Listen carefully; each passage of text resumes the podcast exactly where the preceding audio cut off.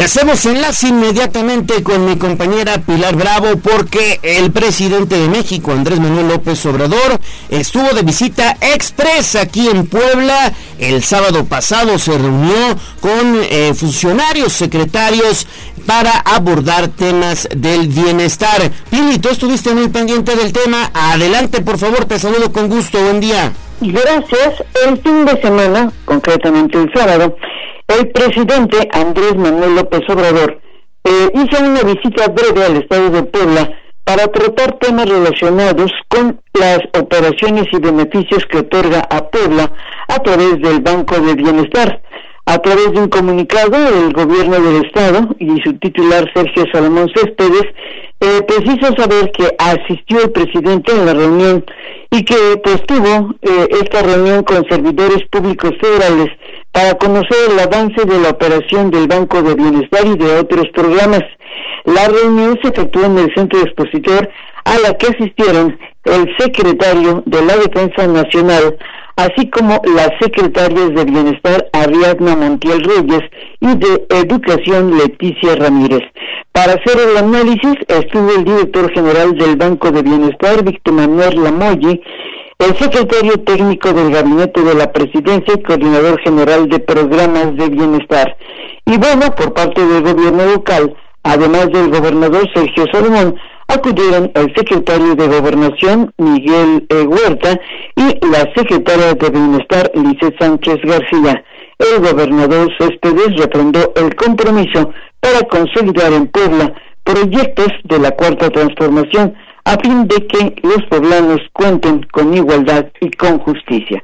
Te repito, fue una pues, reunión breve, eh, solamente de trabajo con funcionarios del orden federal. Pues esa fue la visita del presidente el pasado sábado. Gallo. Importante visita, Pili, porque de acuerdo a lo que observamos en las imágenes, bueno, pues al presidente de México, Andrés Manuel López Obrador, se le vio pues de buen humor, estuvo conviviendo incluso con el gobernador Sergio Salomón Céspedes Peregrina, quien lo acompañó en esta reunión, ¿no? No, fue, eh, te repito, fue el gobernador, el secretario de Gobernación, eh, pues prácticamente los únicos que estuvieron ahí presentes en esta reunión sobre pues los programas de bienestar. Seguimos más con el bienestar contigo, Pili. Y estas también son buenas noticias, Pili. Muy buenos días, porque aún faltan 147 sucursales del Banco de Bienestar. Y bueno, pues a eso se debió también la visita del presidente Andrés Manuel López Obrador, quien compartió la información en redes sociales. Mira, en Puebla, el Banco de Bienestar atiende a más de medio millón de personas que reciben el beneficio de aportaciones federales que cubren pensiones para adultos mayores, así como pues becas para estudiantes, apoyos a discapacitados y mujeres, por lo que se hace necesario la creación de otras 147 sucursales bancarias. A la fecha, eh, pues solamente hay eh, 800 mil beneficiarios que viven en el interior del Estado, pues que tienen que cobrar los recursos en mesas que instala Telecom, sobre todo en comunidades rurales, hasta donde se llevan los fondos económicos para los beneficiados. A la fecha, por datos del delegado federal de Bienestar, Rodrigo Ordala, eh, señala que la proyección es contar pues con 235 sucursales de este Banco del Bienestar que operan actualmente pues solo 88. Este es su reporte sobre este asunto. Ya están en operación, pero en términos generales vamos conforme al plan, se construyen, posteriormente se conectan al sistema financiero a través del cajero automático y eh, va entrando en operación. Un tema es la conectividad, la señal que ya sabemos que eh, carecemos que, de la señal de internet en todo el territorio, entonces estamos trabajando a través de la CFE para conectar estas sucursales. Son 235 sucursales las que se construirán en todo el estado de Puebla. De esas nuevas sucursales que, se han construido, ya 47 están en funcionamiento, más las anteriores eh, sucursales de Bansefi. En total son 88 sucursales del Banco de Bienestar que están funcionando ahorita en su totalidad en el estado de Puebla. Y bueno, es que tanto la secretaria eh, pues de Bienestar como el delegado Rodrigo Abdala pues daban este informe sobre el número de sucursales que necesita Puebla. Y es que, te repito, es un millón trescientas mil personas los beneficiarios que reciben recursos. Actualmente, pues solamente tienen 88 sucursales, por lo que faltan otras 147. Tienen algunos problemas porque se ha convocado desde el principio, eh, pues prácticamente de este mes, pues que algunos ayuntamientos puedan proporcionar algún eh, terreno, pero pues a veces no es fácil porque aunque existe la disposición de ayuntamientos, pues en ocasiones, eh, por ejemplo, pues los terrenos no están disponibles o están en carácter de irregulares y bueno, pues eso lleva un proceso para su regularización. Otro problema que enfrenta también Bienestar es que no en todos los municipios, como decía Ariadna Montiel, es que no hay conexión, no hay conexión de Internet y entonces, bueno, pues están pidiéndole ya a la Comisión Federal de Electricidad pues que extienda la posibilidad de extender pues esas redes para que se pueda contar con los servicios bancarios una vez que sean instaladas las eh, líneas de red para, para el Internet, sobre todo ahora que ya la Comisión Federal de Electricidad pues ha entrado a ese rubro. Pues ese hará el reporte completo ya sobre este tema. Gallo, Ale. Bueno, muy bien, entonces ahí está ya la información completa. Y ahora sí, nos echas la información del Senapred, porfa, Pili. Bueno, pues los vulcanólogos, expertos en geofísica de la UNAM y personal científico del Centro Nacional de Desastres CENAPRED, el fin de semana realizaron un sobrevuelo sobre el volcán Popocatépetl para observar las condiciones mormofológicas del volcán. Debido a la actividad de emisiones que ha tenido en diciembre y parte de este mes, se consideró necesario hacer la incursión del personal científico con apoyo de la Guardia Nacional con la finalidad de observar las condiciones del cráter y sobre todo de adoptar medidas si fuera necesaria para la población, en el supuesto de un riesgo mayor del coloso. Fue posible en este sobrevuelo determinar las dimensiones del cráter de el, eh, pues que tiene como ya sabemos eh, pues un diámetro de 300 a 400 metros, lo que indica pues que no hay cambios importantes con respecto a lo observado en el último sobrevuelo que habían hecho exactamente el año pasado. Sin embargo, se aprecia que el fondo, el, el fondo del cráter, pues se encuentra asolvado por los remanentes de los domos previos y de eh, pues que hay contribuido a que se haga más profundo se estima que eh, pues se tiene entre 160 a 180 metros de profundidad. Se pudo distinguir en el sobrevuelo la presencia de un pequeño domo con un diámetro de 40 metros y de una altura pues entre 5 a 10 metros. Asimismo, se identificó dos zonas de emisión de gases en el piso del cráter interno.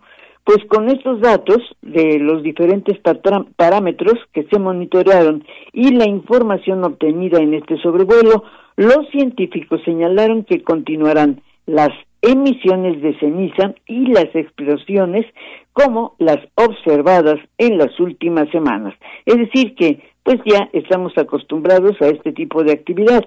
Sin embargo, el semáforo volcánico deberá permanecer en amarillo con la advertencia de que no se debe permitir el ascenso a la cima, la recomendación de no ascender al cráter del volcán, toda vez que existe la posibilidad de que sigan ocurriendo explosiones y como se ha visto en varias ocasiones en el pasado, implica pues el lanzamiento de fragmentos incandescentes. Y bueno, en las últimas horas el volcán Popocatépetl tuvo 238 exhalaciones acompañadas de vapor de agua y otros gases volcánicos y ceniza. Se contabilizaron 60 minutos de tremor y fueron, eh, bueno, explosiones menores. Ayer por la tarde a las seis y media y bueno, posteriormente por la noche también, pues hubo emisiones. Ayer por la tarde pues se veía hermosísimo porque el cielo estaba este limpio, no sé si ustedes lo vieron jóvenes, pero estaba muy hermoso y el volcán parecía que tenía pues como siempre fumando y teniendo ahí una emisión. Entonces es el reporte gallo de este sobrevuelo. Ay, muchísimas gracias, Pili, por esta información. Si bien lo mencionas, lo observamos, incluso hubo varias imágenes, sale en redes sociales que estuvimos subiendo a lo largo del día en torno a el volcán Popocatépetl prácticamente desde que amaneció, ¿no? Exactamente. Y otra noticia que llamó mucho la atención fue esta fotografía que fue captada por el satélite Centennial 2 de la Agencia Espacial Europea, donde se ve a Don Goyo y al centro del volcán una especie de pues llama, se ve rojo por esta actividad que ha tenido recientemente y otro hecho que también pues llamó mucho la atención y obviamente fue condenado fue este usuario de TikTok y de YouTube que subió al volcán, Héctor, que no es la primera vez que lo hace, pero en esta situación donde tenemos pues más actividad, sube al volcán, él y otras personas, ¿no? Poniendo en riesgo también, imagínate que pasa a mayores eh, el tema de los rescatistas que tendrían, bueno, que atender esta situación, que no sé, no sé ahí cómo, cómo funcionaría, pero por favor no lo haga, respete el radio de 12 kilómetros, es muy peligroso subir al volcán. Sí, y como bien lo mencionas, no es la primera vez que lo hacen, ¿eh? No es la primera vez. Ya habían subido antes hasta el cráter del volcán para mostrar cómo está en estos momentos, pues esa formación del domo que eh, los científicos del Senafred lo hacen, pero desde el aire para no arriesgarse ni tampoco arriesgar, como bien lo mencionas, a la gente de rescate alpino. Y bueno, pues también estas imágenes bellísimas, bellísimas estas imágenes que os observaron desde el eh, satélite y que hoy por hoy, bueno, pues se da eh, cuenta de la incandescencia que existe al interior del coloso. Muy, muy bien. Y tuviste cuando el helicóptero que, bueno, sobre, hace este sobrevuelo, eh, se, se aleja, se aleja porque entonces el volcán empieza a emitir una fumarola de gran tamaño. Imagínate el riesgo. Y son gente experta que hizo este sobrevuelo. Así que las imágenes disponibles a través de arroba noticias tribuna. Bueno, pues ahí está. Regresamos contigo más adelante, Pili. Vamos ahora con David Becerra, quien tiene el reporte precisamente de Don Goyo. ¿Cómo va Don Goyo, estimado David? Muy buenos días. Gallo, pues es que tan solo durante el fin de semana se pudieron observar al menos ocho explosiones menores que provocan altas columnas y gases volcánicos y ceniza, emisión de ceniza mucha.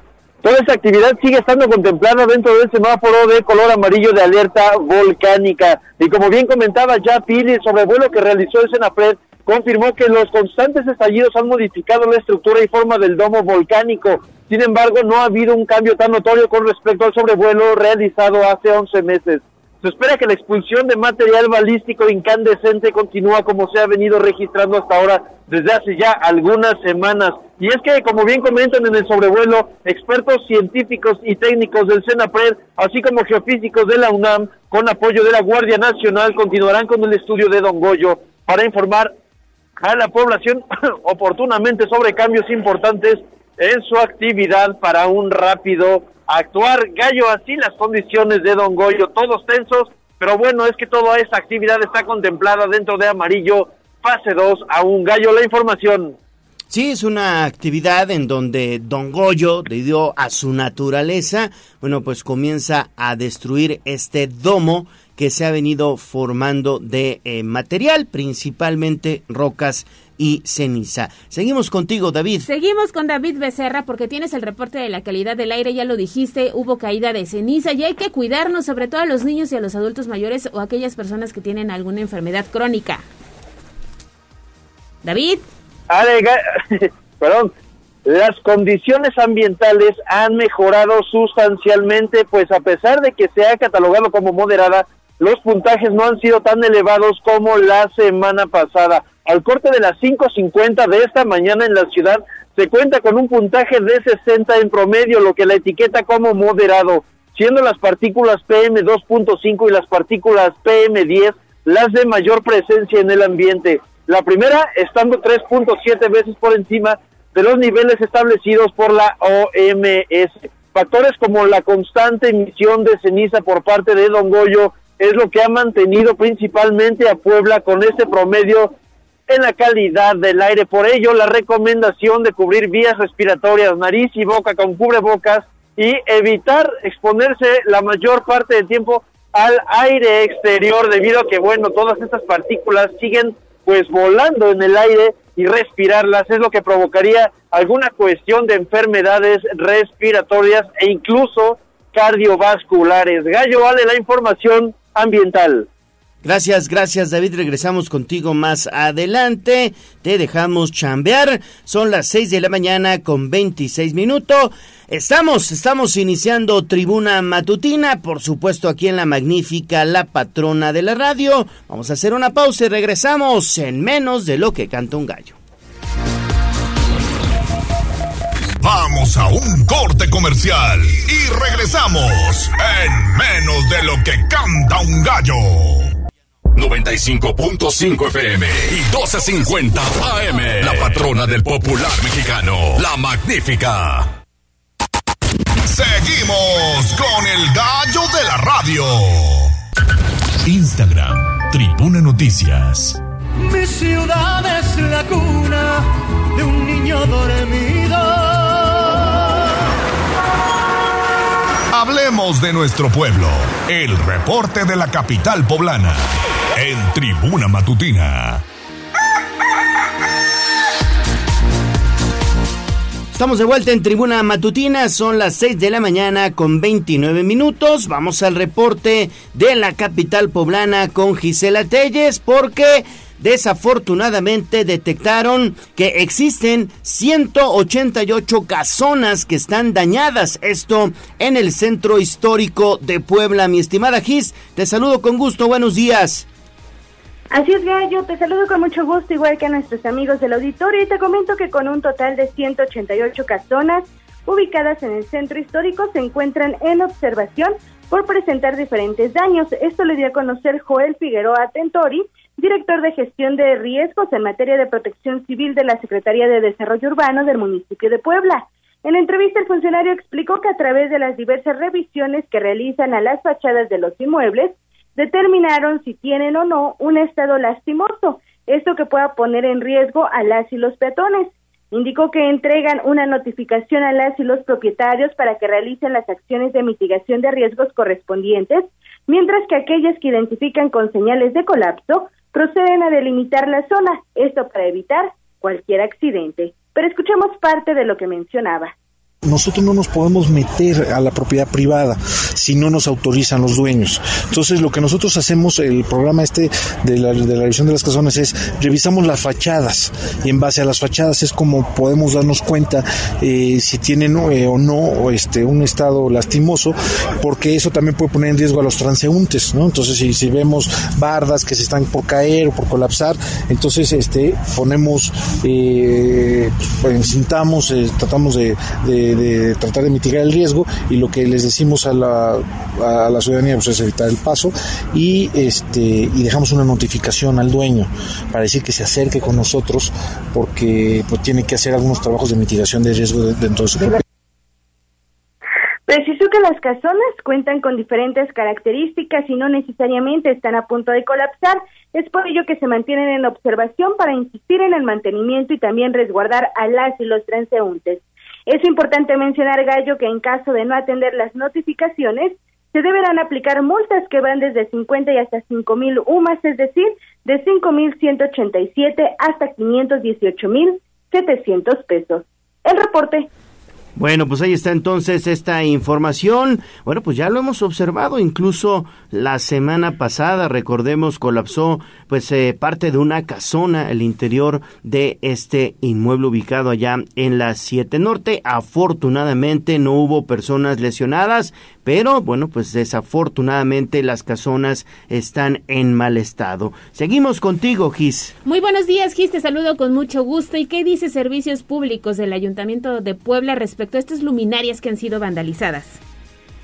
Al excelente día y pues te comento que un total de 17 luminarias han sido vandalizadas en lo que va de la actual administración. Esto lo reveló Xochitl Zárate Tejeda, titular de la Secretaría de Servicios Públicos del municipio de Puebla, al destacar que todas han sido atendidas de manera oportuna. La funcionaria reveló que el centro histórico y las juntas auxiliares son las zonas en donde los postes de luz han sido vandalizados o robados. De ahí que la empresa Traffic Light procede a la intervención correspondiente y el costo depende del tipo de daño, así como de las características de la propia luminaria. Precisó que, además, han sido vandalizadas 24 tapas de la Comisión Federal de Electricidad, 18 nichos de medición con sus controles eléctricos, tres subestaciones eléctricas y 30 luminarias fotovoltaicas. Asimismo, reveló que siete postes han sido derribados por accidentes y se han puesto entre 3.000 a 4.000 metros lineales de cable, que también han sido hurtados o dañados. Por ello dejó en claro que se encuentran interviniendo en cuanto reciben los reportes, esto para abonar no solo a la imagen de la ciudad, sino principalmente para garantizar el bienestar de las y los ciudadanos. El reporte Ale. Muchísimas gracias, Gis. Sí, desafortunadamente las luminarias continúan siendo principalmente, principalmente víctimas, estas luminarias, del robo del cable. Es lo que principalmente sucede en alumbrado público con eh, estas personas que se dedican pues simplemente a arrancar este cable para venderlo por kilo y bueno, pues en estas recicladoras es donde les compran este cable pero bueno, pues dejan en penumbra a muchas, muchas colonias. Exactamente. Y fíjate que hablando precisamente de hechos de la delincuencia, hacemos una pausa rápidamente porque la Policía Municipal está informando que detuvo a un asaltante de transeúnte. El día de ayer yo veía las imágenes de esto que ocurrió en la colonia Valle Dorado y bueno, afortunadamente hubo una pronta intervención, se detuvo a Milton N de 27 años de edad, quien de acuerdo a estas imágenes, bueno, pues eh, le robó a una chica que caminaba en calles de esta colonia al norte de la ciudad de Puebla, pero bueno, ya está tras las rejas. Qué bueno, qué bueno que ya fue asegurado este sujeto probable asaltante. 6 de la mañana con 35 minutos, GIS, bueno, por falta de licencia han dado a conocer que por el momento no funciona el crematorio del Panteón Municipal, ¿verdad? Así es, Gallo, debido a que por primera vez se está tramitando la licencia de uso de suelo para un funcionamiento adecuado, la titular de la Secretaría de Servicios Públicos, Xochitl Zárate Tejeda, informó que el horno crematorio del Panteón Municipal de Puebla no está funcionando. En entrevista, la funcionaria recordó que en noviembre de 2022 se brindó mantenimiento correctivo y preventivo, limpieza y pintura general, reparación y ajuste de una puerta de servicio, cambio de seguros, sellos y mirilla fabricada en cristal refractario, así como del material refractario en paredes y bóveda de cámara de cremación, entre muchas otras acciones. Y de ahí pues aseveró que se encuentran en condiciones de funcionar adecuadamente, pero se está a la espera de los permisos de normatividad y de uso de suelo, esto para ponerlo en marcha también de manera correspondiente. En este sentido y por la reparación que se realizó a este horno crematorio, se invirtió un millón cuatrocientos ochenta y ocho mil ochocientos sesenta pesos. Y es que es importante mencionar que después del periodo más complicado de la pandemia de COVID-19, era necesaria esta intervención del horno crematorio, mismo que se inauguró en 2012 debido a que ya presentaba algunas deficiencias. Pero escuchemos parte de lo que mencionaba ya está en condiciones para hacer un mantenimiento, un mantenimiento pero general, ¿no? Porque ya este, desde que lo recibimos ya lo recibimos en, mal estado, ¿no? Uno de los motores no funcionaba, o sea, vaya. Entonces fue necesario que se hiciera un mantenimiento integral para poderlo poner a funcionar, pero ya lo tenemos funcionando. Respecto Gallo, pues el horno crematorio ya funciona, ya recibió este mantenimiento correctivo precisamente por un millón cuatrocientos ochenta y ocho mil ochocientos sesenta pesos. Sin embargo, debido a que por primera vez está tramitando esta licencia de uso de suelo, es que se encuentra frenada su pues su funcionamiento, esto para las y los poblanos. La secretaria también nos revelaba algunos datos importantes y entre ellos precisamente fue toda la intervención que se realizó a esta a este crematorio, entre otros también la actualización de parrillas para plancha de cremación, cenicero y chaflanes, así como el suministro y colocación de tres quemadores actualizados y el suministro y la colocación de cajas de interconexión para quemadores actualizada, entre otras acciones. El reporte.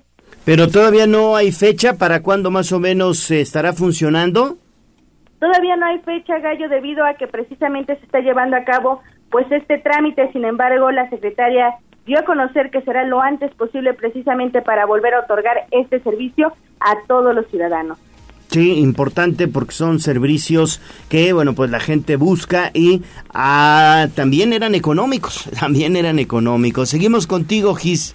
Tenemos más información con Gis Telles y esta también es importante porque el Instituto Municipal del Deporte va a llevar eh, el cambio de pasto sintético en varias canchas de la ciudad. ¿Dónde será esto, Gis?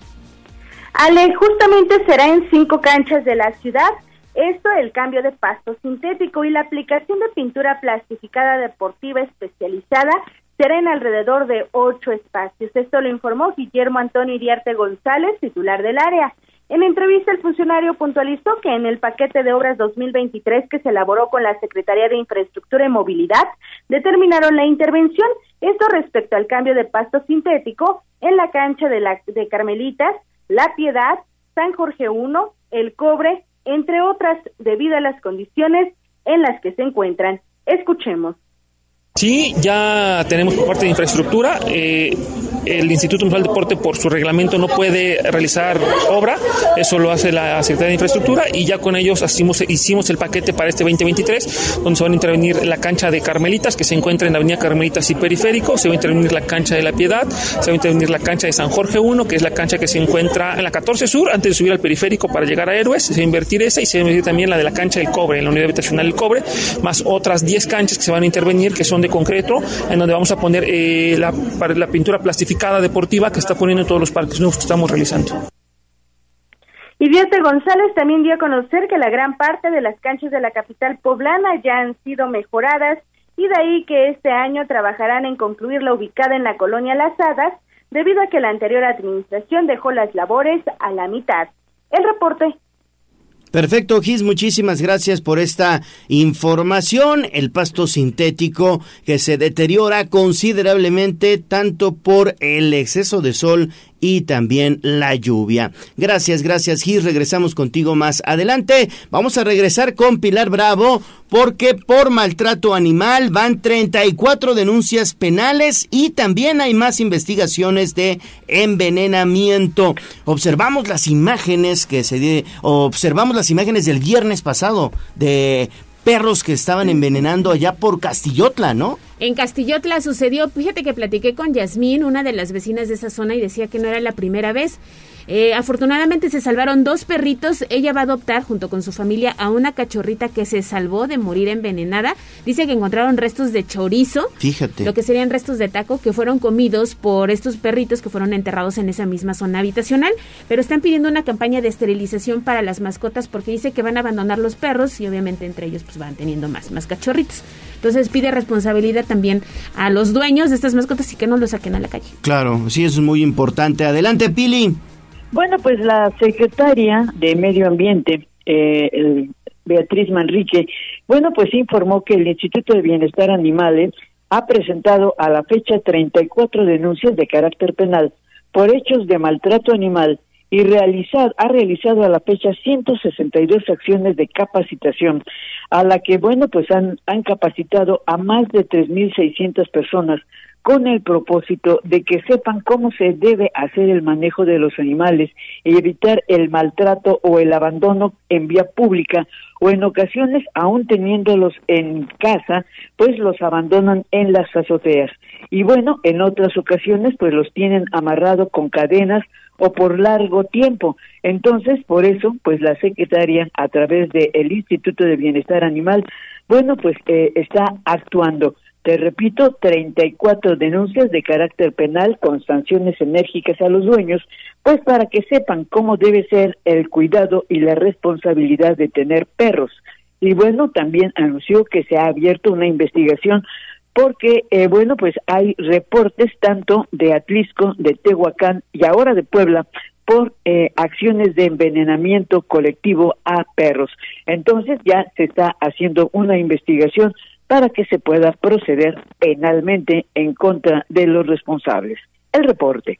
Perfecto, bueno, pues ahí está entonces esta información. Evitar, evitar a toda costa episodios como el que observamos al sur de Puebla Capital la semana pasada, donde estos perritos en total fueron 11, ¿verdad? 12. 12, híjole, 12. No, no, no, sí son muchísimos la sobrepoblación, pero bueno, pues evidentemente no es no es momento de actuar de esa manera hoy ni nunca en contra de los perritos. No, no, no, hay que cuidarlos. Y dicen que, bueno, en, en, ese conjunto habitacional hay una cámara que sí estaba funcionando. Ahora ya corresponderá a la Policía Municipal darle seguimiento al hecho. Sí se dieron cita personal de protección animal del Ayuntamiento de Puebla y los vecinos en conjunto van a presentar una denuncia y le van a dar seguimiento al caso para poder dar con el responsable o los responsables de este hecho que obviamente pues entristeció a más de uno y que ocurrió al sur del Angelópolis. Bueno, pues ahí está entonces esta información. Son las 6 de la mañana con 43 minutos. Vamos a hacer una nueva pausa en tribuna matutina. Les recuerdo nuestra línea vía WhatsApp abierta para todos ustedes y estemos en contacto 22 23 90 38 10. Regresamos.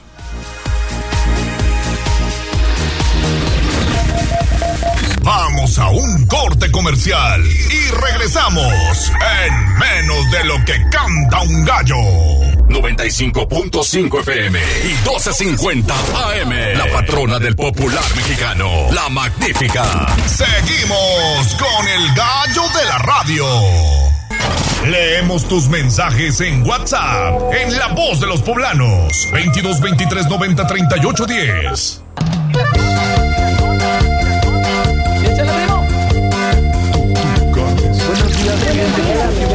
Esta es la voz de los poblanos. En Tribuna Matutina también te escuchamos.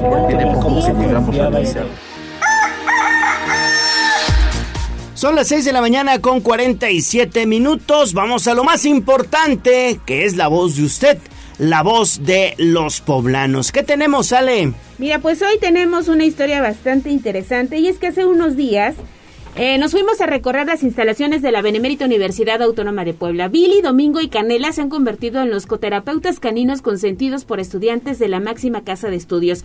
En octubre de 2022, gracias a la iniciativa de la rectora Lilia Cedillo, este centro de apoyo emocional y de terapia ocupacional con animales Caeto abrió sus puertas. Este lugar está orientado a la intervención emocional a través de terapias asistidas con perros. Platicamos con Héctor Moisés Álvarez Peral, quien es médico veterinario y responsable de este lugar informó que a la fecha se han dado atención a más de 2.772 estudiantes. Tú puedes ingresar a este lugar que ha sido adaptado precisamente para convivir con estos perritos y está muy interesante todo lo que están haciendo. Vamos a escuchar parte de lo que dijo a la voz de los. La puerta. Aunque son muy listos, hay dos o tres que ya saben abrir la puerta para adentro, pero esa fue la intención de que, de que todas las instalaciones sean con seguridad. Esta mide 10 metros de ancho por 25 de largo, pasto sintético, y hay un circuito de ejercicios que pueden hacer los coterapeutas. Ahorita están unos alumnos trabajando con Coffee. Todos los perros del centro son rescatados. ¿Cuántos hay? Del centro son 10 y de apoyo son 18. Eh, de apoyo son perritos que, que traemos, que están entrenados, porque en el último trimestre del 22 que fue el tiempo que lleva trabajando Caeto, atendimos 2.772 alumnos. bueno, pues esto es parte de lo que nos comentaba el médico veterinario responsable de este lugar. Fíjate que estos perritos ayudan a atender problemas de depresión, de estrés, de aislamiento y de ansiedad por parte de los estudiantes, además de prevenir conductas de riesgo y a su vez impulsar el proyecto de cuidado de los seres vivos. Estuvimos ahí un ratito y es increíble ver cómo estos estudiantes conviven con los perritos, hacen algunas de estas acrobacias, un circuito de ejercicios, otros más únicamente acuden, se sientan, nos decía el médico veterinario, que incluso les platican cuando reprueban un examen, se sienten tan mal que necesitan un amigo con quien platicar les cuentan lo que les está pasando, les ayuda. Y una vez que vuelven a presentar el examen y lo pasan, regresan con esa alegría que contagia también poder platicar con este amigo de cuatro patas. La verdad es que está muy interesante este centro, ya escuchábamos la cantidad de perritos que había, muchos de ellos son rescatados, reciben un entrenamiento especial, tienen eh, sus son no, no, quisiera llamarles jaulas, pero el lugar en donde en donde viven está perfectamente adaptado, los bañan, los cuidan, los alimentan. Pueden brindar nada más cuatro terapias asistidas en el día, porque también es desgastante para ellos estar saliendo, entrando, saliendo y entrando, pero cuatro, y esos tres perritos que son los consentidos por los estudiantes de la máxima casa de estudios. Más adelante usted podrá ver las imágenes, mira, ahí está. Me En redes parece- sociales. Sí, los perritos. Me parece que él es domingo. Él es domingo, que además es muy amigable. Tú ya te acercas y luego luego quieren salir de, de- de donde están resguardados. Que además, fíjate, el clima ahí está muy rico. A diferencia de la otra parte con pasto sintético. Mira qué bonito este es. Sí, todos están bien lindos. Y podrán ver el material disponible ya más al ratito a través de arroba tribuna vigila. Pero fíjate, entonces, o fíjense, son 2.700, más de 2.700 terapias las que han proporcionado estos integrantes, estos caninos del CAETO allá en la UAP. Pues no son pocas, ¿eh, Ale? No, no, no son pocas. Y la verdad es que está muy interesante el proyecto que impulsó la rectora de la UAP, Lilia Cedillo. Está abierto, eh, me parece que también al público, si tú quieres ir, eh, conocer un poquito más, si te, te, dan, te dan la guía. Y si pueden y tienen la oportunidad, por eso la importancia de cuidar a los amigos de cuatro patas. Hablábamos hace ratito de las situaciones Sí, de riesgo, pero no, hay que cuidarlos. De verdad que se han vuelto parte eh, de la vida de los estudiantes de la máxima casa de estudios. Muchos de ellos eh, vienen de otras zonas, no son de Puebla. Imagínate dejar a tu familia, Claro, dejar a tus amigos. claro. Este, hacerte cargo de tus gastos, pues sí, te genera cierto estrés y estos perritos los ayudan a poder sobrellevar estas situaciones que muchas veces enfrentan los jóvenes. Sí, sobre ¿no? todo, se- a lo mejor se sienten solitos, no, se tema. sienten un poquito tristes, sacados de, onda. platicas? ¿A quién se lo platicas, no? Y, y a veces, pues no tienes la confianza como para acercarte con un maestro o con un compañero de clase. Y pues vas con un perrito, muy bien, la verdad es que muy bien, excelente iniciativa de la, de la BUAP, porque hoy por hoy, pues este tipo de dinámicas fortalecen también la convivencia estudiantil y que, bueno, pues haya estudiantes jóvenes sanos mentalmente hablando, ¿no? Sí, la salud mental, que es importante cuidar hoy en día. Bueno, pues ahí está este trabajo especial y usted también podrá leer la nota a través de www.tribunanoticias.mx. Y tenemos saludos. La terminación 2353 nos dice, excelente inicio de semana, reciban un saludo y bendiciones. Es la misma persona que nos deja mensajito en redes sociales. Victoriano González, saludos. Juan Marino también se reportó, mira, él muy Saludos, tempranito, mandó mensaje a las 6.59 de la mañana y nos reportaba una carambola, esto en, el, en la Federal Atehuacán, y también nos decía que mucho cuidado porque había un accidente, esto en la, en la Diagonal y la, y la 9 Norte, pero también nos está informando que trabajadores están anunciando un cierre a la altura de la Diagonal y esto es... Eh, es que qué calle es camino a la resurrección donde está esta empresa de refrescos muy Sí, famosa. sí, sí, sí, es la, es la diagonal y la 18 de noviembre. Esa, esa. A las 7 de la mañana ya le pasamos el reporte a David Becerra para que esté atendiendo esta situación. Y también al señor Miguel Popocatl, que ya nos Saludos, mandó- don Miguel. Nos mandó saluditos de muy buenos días. Está pendiente de este programa y dice muy buenos días a Leilo y equipo de Tribuna Matutina. Que tengan un excelente inicio de semana. Pues También, excelente inicio de semana Hasta para todos ustedes. Y perdón que te, que te interrumpí. Excelente trabajo el del Caeto, ¿eh? Sí, Muy bueno. Van a ver las imágenes más adelante en redes sociales y muchas gracias a la UAP por permitirnos grabar en este espacio que está bien bonito, pero sobre todo conocer a todos los perritos que brindan atención a estos estudiantes. Muy padre. Muy, muy padre. Mi estimado Jazz Guevara, te saludo con gusto. Que tenemos ahí en las redes sociales. Buen día. Buenos días, Ale Leo. Fíjate que ya tenemos varias personas conectadas. Connie Ángel nos manda su sticker de buenos días. Buenos días, Connie. Bien, dicen el señor Miguel, Miguel Ángel Popoca. Sí. También nos deja el saludo en redes. Victoriano González también Hola. está presente. Hola, hola. La señora Magdalena Ortiz de la Rosa dice: Está bastante interesante lo de los perritos. Sí. ¿Dónde puedo ver más detalles? Buenos días. Ah, en redes sociales y le vamos a compartir los números. Tienen también ellos TikTok, Instagram para que ustedes conozcan a las mascotitas que están ahí, a los perritos. Se llaman coterapeutas. Coterapeutas. Coterapeutas. El- Ese es el nombre correcto. es un centro. ¿El Caeto qué significa Caeto? Eso, eh, Centro- Te lo digo, te lo digo. Espérame, déjame buscar el. Sí, para, para que aquellas personas interesadas, bueno, pues se acerquen también a la Benemérita Universidad Autónoma de Puebla. Es que está medio complicado. Exacto. Es el Centro de Apoyo Emocional y de Terapia Ocupacional con Animales CAETO.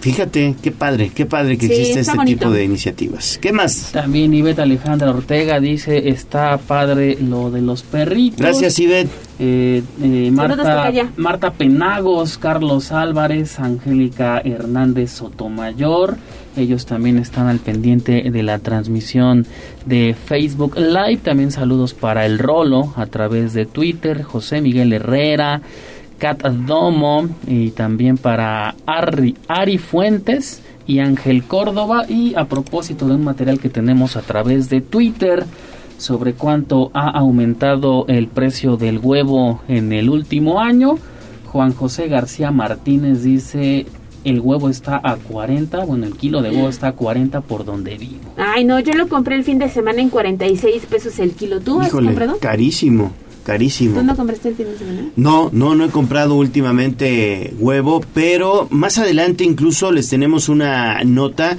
de Liliana Tecpanecatl en torno a, pues, eh, cuánto ha incrementado el kilo de huevo. Le puedo adelantar que ha incrementado un 24% el Sí. kilo de huevo. Sí, ya hacer este omelette, eh, huevito con a la mexicana o un huevito estrellado, ya mira que es, es caro. ¿Qué más ya? Caro. Y finalmente Maribel Jiménez en Twitter nos dice sobre la 24 Sur y 7 Oriente, cerca de una gasolinera que está enfrente de una eh, institución educativa.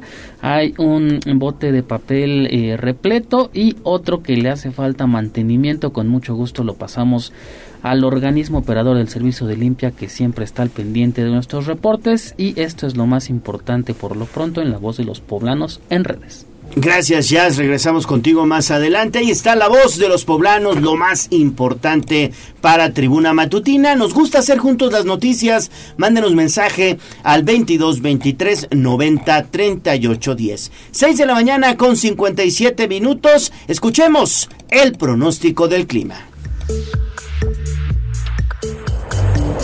Empezamos la semana con un leve incremento en las temperaturas y es que en la ciudad de Puebla para este lunes se esperan temperaturas mínimas que rondarán los 8 grados centígrados por la mañana, acompañada de los primeros rayos del sol. Para las 15 horas se alcanzará la temperatura máxima y será de aproximadamente 26 grados. La probabilidad de lluvia está en 0% y la mayor parte de la mañana se podrán observar cielos despejados, volviéndose un poco nubosos para la tarde-noche. A lo largo de la jornada podrán haber ráfagas de hasta 27 kilómetros por hora. En municipios como Huauchinango podrían presentarse precipitaciones puntuales debido a un canal de baja presión ubicado en las costas del Golfo de México.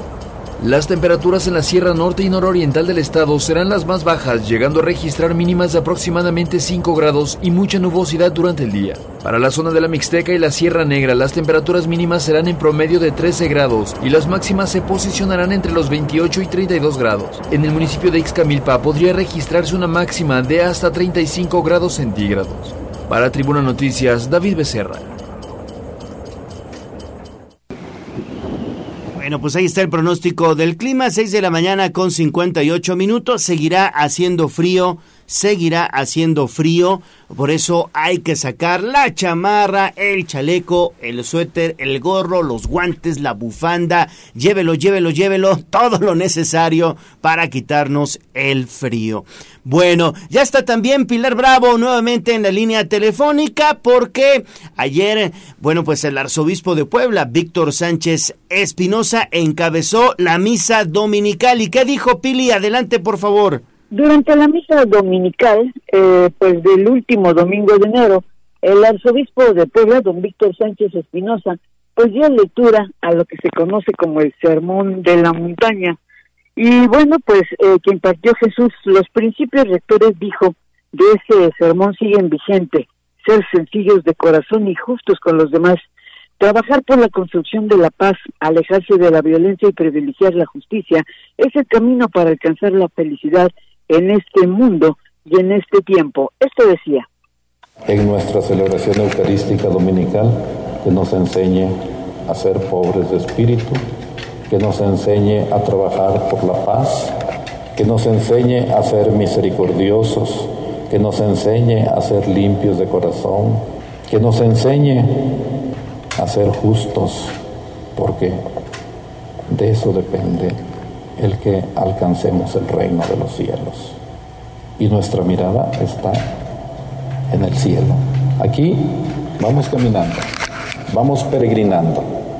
Por muchos años que el Señor nos conceda, pasan pronto. Nuestra patria definitiva es el cielo. Aquí vamos caminando, somos peregrinos. Y bueno, señaló que trabajar por la construcción de la paz, alejarse de la violencia y privilegiar la justicia es el camino para alcanzar la felicidad. Y bueno, don Víctor Sánchez Espinosa señaló la vigencia de la enseñanza de Jesucristo para vivir con humildad, solidaridad y misericordia. Eso lo dijo, te repito, en la misa de ayer en Catedral. El reporte. Perfecto, Pili, muchísimas gracias. Bueno, pues ahí está el sermón dominical de Monseñor Víctor Sánchez Espinosa. Siete de la mañana con un minuto. Que no se le haga tarde, por favor. Nosotros vamos a una nueva pausa y volvemos con más a Tribuna Matutina.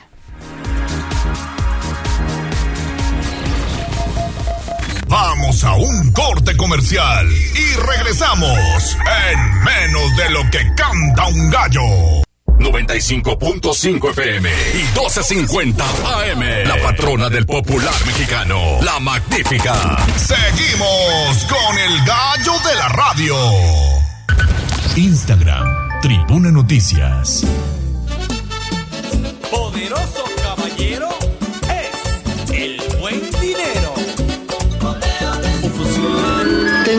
Tengo una columna, tengo dos columnas, tengo tres columnas, sí. Parecen unas torres todas las monedas que yo he guardado aquí. Bien, ahorrar es el paso más importante, pero ustedes deberían aprender más sobre el dinero. El granero. Aquí nuestros consejos de economía. En Tribuna Matutina. 7 de la mañana con 4 minutos. Estoy recibiendo información salidita del horno de un nuevo estudio demoscópico de la encuesta de Covarrubias y asociados. Al tiempo que un 65% de la población se inclina porque Morena siga gobernando el país, Claudia Sheinbaum se consolida como la más firme aspirante para alcanzar la candidatura de este instituto político a el gobierno de México y obtener la victoria en los próximos comicios presidenciales. Así lo señala precisamente el más reciente estudio de Covarrubias y Asociados, el cual establece que un 46% de los entrevistados votaría por Claudia Sheinbaum para presidenta de México. Bueno, pues ahí está la información que nos dan a conocer de parte de esta casa encuestadora. 7 de la mañana con 5 minutos. Y estas son malas noticias, mi estimada Lili, te saludo con gusto. Sube el precio del gas. Buenos días. Buenos días, Gallo. Igualmente te saludo con mucho gusto. Excelente inicio de semana para todos. Pues mira, en el primer mes de este 2023, el precio del cilindro del gas licuado de petróleo de 20 kilogramos ha registrado un aumento de 23.6 pesos para el caso de la zona metropolitana de Puebla, esto de acuerdo a datos de la Comisión Reguladora de Energía. El organismo publicó la lista de precios del gas LP vigente del 29 de enero al 4 de febrero y para esta semana en Puebla y los municipios conurbados, el precio del kilo del combustible será de 19,74 y el del kilogramo de 10,66. De modo que el cilindro tendrá un precio de 394.8 pesos, 7.4 pesos más que la semana pasada cuando costó 387.4 pesos y 23.6 pesos más que en la semana del 1 al 7 de enero pasados cuando tuvo un precio de 375.2 pesos. Se trata de la región 154 del estado y este considera estos municipios Puebla, Atlixco, San Andrés, San Pedro Cholula, San Martín Texmelucan y Amozoc, entre muchos. La semana pasada el litro costó 19.37 pesos y el litro 10.46. Los precios más bajos del combustible esta semana se registran en la región 200, aunque ahí el tanque de 20 kilos aumentó 8.4 pesos respecto del periodo anterior, costará 383.6 pesos contra los 375.2 de la semana pasada. El precio del kilo es de 19.18 y el del litro es de 10.36. Y bueno, pues esta zona abarca únicamente los municipios de Chichiquila, Chilchotla y Quimixtlán, mientras que la región más cara es para los precios del el gas, que esta semana continúa siendo la 201 e integra 22 localidades, entre ellas Amixtlán, Huitzilán de Cerdán, Conotla, Xochitlán de Vicente Suárez y Soquiapan, y ahí el cilindro tendrá un costo de 416.6 pesos, 7 pesos más que la semana pasada cuando costó 409.6 pesos. El precio por kilo es de 20.83 y el de litro es de 11.25. Es el reporte, Gallo. Bueno, pues ahí está Lili, todo está subiendo, ¿verdad? Todo está subiendo. Todo está subiendo y a propósito de estos incrementos, Lili, además del gas, el huevo. Hiciste un recorrido el fin de semana. Sí, fíjate que del 26 de enero del 2022 al 25 de enero pasado, el precio del huevo blanco en Puebla ha sufrido un incremento del 24%, estoy de acuerdo, al Sistema Nacional de Información e Integración de Mercados de la Secretaría de Economía Federal. Y según esta base de datos, en enero del año pasado el kilogramo de huevo en venta al mayoreo en la central de abasto costaba 29 pesos. Sin embargo, en esta última semana del mes su precio actual es de 38 pesos. En venta al menudeo, sin embargo, hay establecimientos en donde el kilo llega hasta los 45 pesos. Para el caso de los supermercados en la entidad, la docena de huevo blanco va de los 36 a los 40 pesos. Sin embargo, en presentación de 30 piezas hay marcas que lo comercializan hasta en 86.16 pesos.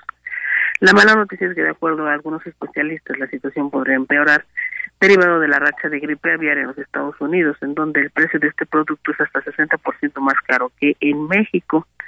De modo que una gran cantidad de personas está haciendo compras clandestinas en los estados mexicanos del norte, aunque algunas otras voces expertas consideran que este fenómeno no es lo suficientemente significativo como para impactar el mercado nacional.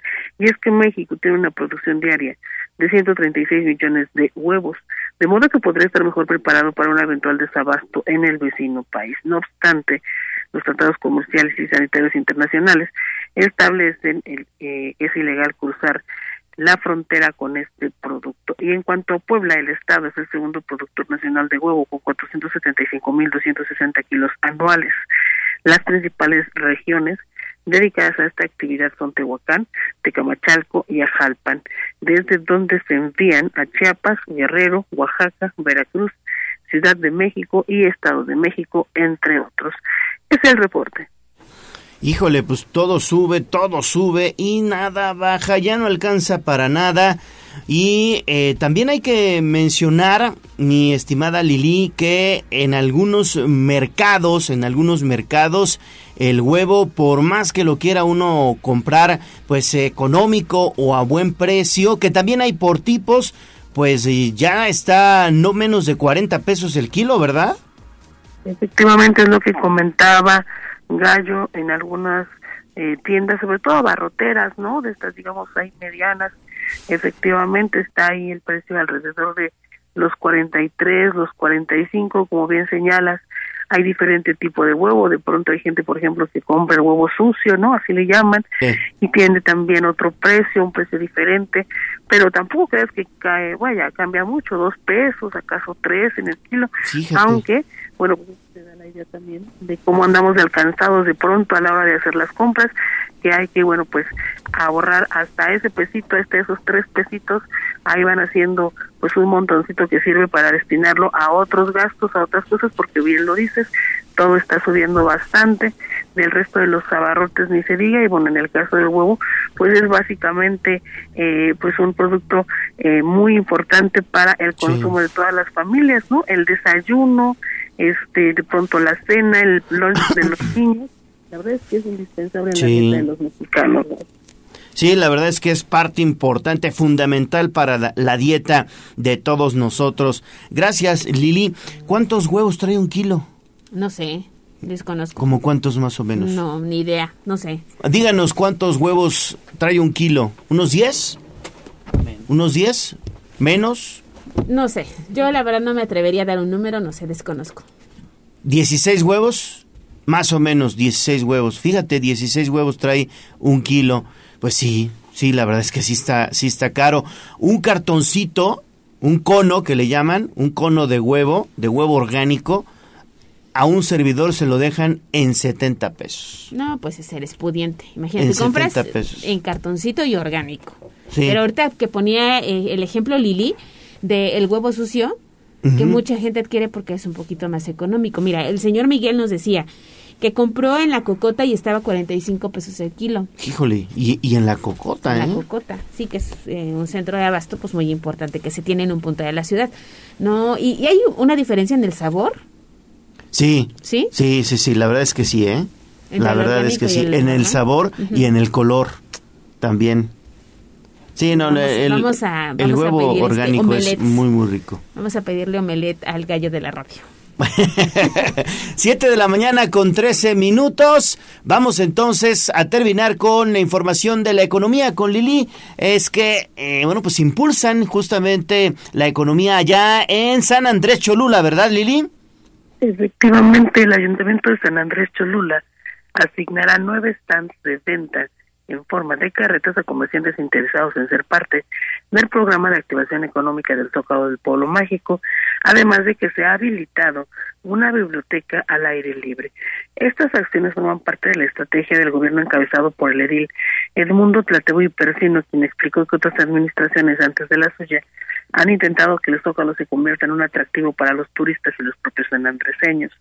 Hay que recordar que desde principios del año ya se había hablado de este proyecto, sin embargo, eh, ahora ya es un hecho que el Cabildo justamente ha aprobado su instalación y ya solamente están trabajando los lineamientos para ver cómo van a operar. Se trata de nueve carretas que serán asignadas a los comerciantes que cumplan justamente con estos lineamientos que serán dados a conocer en próximos días. De entrada solamente sabemos que se dará prioridad a aquellas personas que ya han tenido algún puesto en la zona y lo más importante que en esta etapa del proyecto serán gratis. Vamos a escuchar. Inicialmente no, inicialmente no. Lo que buscamos es establecer, insisto, eh, una atracción para el turismo, para los propios vecinos de aquí del municipio y que bueno pues pueda este zócalo lucir y que pueda recibir a más gente. ¿Cuántos son? Son alrededor de nueve que se tienen y bueno pues estaremos implementando una vez que vayamos viendo la participación de la gente. Bueno, pues cabe señalar que estas carretas pues justamente serán operadas sobre todo por personas que ya hayan tenido algún espacio en el mismo zócalo. Y sobre la biblioteca al aire libre, el objetivo es el mismo, que las personas encuentren atractivo el zócalo y lo incluyan en sus paseos y visitas a San Andrés. El analizará si es viable instalar más espacios de este tipo en otros puntos del municipio. Y es que hay que recordar que los fines de semana, mientras las instalaciones cercanas a la zona arqueológica o el zócalo del lado de San Pedro lucen llenos de turistas, las calles que conforman el primer cuadro de la ciudad del otro lado, en San Andrés, pues están vacías. Es el reporte. Bueno, pues ahí está Lili, muchísimas gracias por la información. Regresamos contigo más adelante. 7 de la mañana con 15 minutos. Vamos a hacer una pausa y regresamos con la participación de Ale Fonseca. Volvemos. Vamos a un corte comercial y regresamos en menos de lo que canta un gallo. 95.5 FM y 12.50 AM. La patrona del popular mexicano, la magnífica. Seguimos con el gallo de la radio. Si algún día extrañaras mi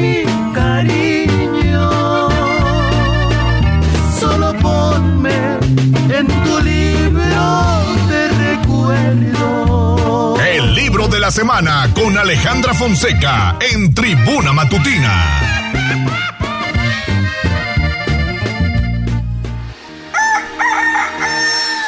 Siete diecisiete, adelante Ale, muy buenos días. Muy buenos días a todos, querido público, equipo de tribuna. Bueno, ahí va. Dicen los que saben que el arte es una actividad en la que el ser humano recrea con formas bellas y una finalidad estética un aspecto de la realidad o un sentimiento, valiéndose de la materia, la imagen o el sonido. ¿Se imaginan un arte sin estos elementos? Es el arte vacuo. El que no tiene una idea o una emoción detrás, que es el tema del libro que hoy les presento, Un reino oscuro, de Alejandro Hermosilla, donde el autor expone y combate con un estilo torrencial y contundente ese arte que no tiene nada detrás. El bosque oscuro en el que se sitúa esta obra está en los márgenes de la mente humana, zonas hermosas pero llenas de peligro en la que es posible un cierto ejercicio de la libertad. El odio, el mal, el ejercicio del poder y el arte son las peculiares herramientas del reino oscuro que utiliza el autor y cada lector encontrará lo que esté dispuesto a buscar. Un reino oscuro un padre y un hijo, arquitectos ambos, se dedican a hacer reformas en las mansiones de los personajes adinerados que se afincan dentro de los bosques, por lo que en principio se adentran para atender sus obligaciones laborales y se les va convirtiendo en vicio. Cuatro personajes los contratan, un paisajista, un duque, un pianista y un escritor, cuyas conversaciones son el esqueleto principal de la obra. Estos personajes son obsesivos, hablan de sus preocupaciones que nos transportan por este reino que no se ubica claramente en el espacio ni en el tiempo, pero nos apela. Un marchante que odia a los artistas a los que representa, un rey que decide enfrentarse a Dios porque no debe haber nadie más con más poder que él. Son una buena muestra de lo que los personajes se mueven entre la brillantez y la confusión, entre la libertad y la locura, y que nos cuentan sus cosas, pero que nos recuerdan que la literatura no es solo contar historias, debe tener influencia sobre los lectores de cuantas maneras les sea posible. Hay la costumbre de juzgar los libros por la trama, por el ritmo, por los giros, por herramientas que se han confundido con objetivos, que corremos el riesgo de no saber cómo cómo meter mano a un libro como este, pero créanme, merece la pena arriesgarse. La obra de Hermosilla refleja la esencia cruel, perversa y maligna del ser humano que manifiesta se manifiesta en nuestra sociedad, comparable a las imágenes deformantes y, y, distorsionadas que nos devuelven los espejos de feria cuando nos vemos más gordos y chaparros, flacos y altos o retorcidos. En esta obra los reyes personifican el poder, el ejercicio del poder, del poder sin contrapeso, el absoluto en su doble vertiente, en su efecto sobre los súbditos, pero también en el de ellos mismos, ya que son personajes sumamente desgraciados e infelices. Pero el otro poder que preocupa al autor y nos alerta es sobre el que ejercen aquellos a quienes contratamos para hacerse cargo de nuestros asuntos, el marchante que representa al paisajista o del administrador del duque, gente que ejerce poder en la sombra y logra apropiarse de la vida de sus empleadores hasta que nos queda claro quién trabaja para quién. El poder es una fuente de obsesión y locura tanto en los que mandan como en los que son administrados. El arte vacuo de los pintores que solo pintan rayas o de un escritor que solo describe escenas, que no tiene una idea o una emoción detrás, no es una cuestión de estilo sino de compromiso. El proceso de transformar el talento en arte es sumamente interesante, pero el de mantener los valores artísticos en el proceso de transformación el talento es un modo de vida. Este no es un libro como este no es tanto un libro como una experiencia, no la más amable ni la más sencilla, no es luminosa, aunque ayude a ver cierta luz. No esperen encontrar hadas, unicornios, magos ni mitología. Este texto es una obra personal y para personas, y por eso, Un reino oscuro de Alejandro Hermosilla es el libro de la semana. Perfecto, Ale, pues eh, que tengas excelente inicio de semana. Buen día. Gracias, igualmente. Bueno, seguimos con más información. Vamos con información de la política. Sitio web, código rojo.mx.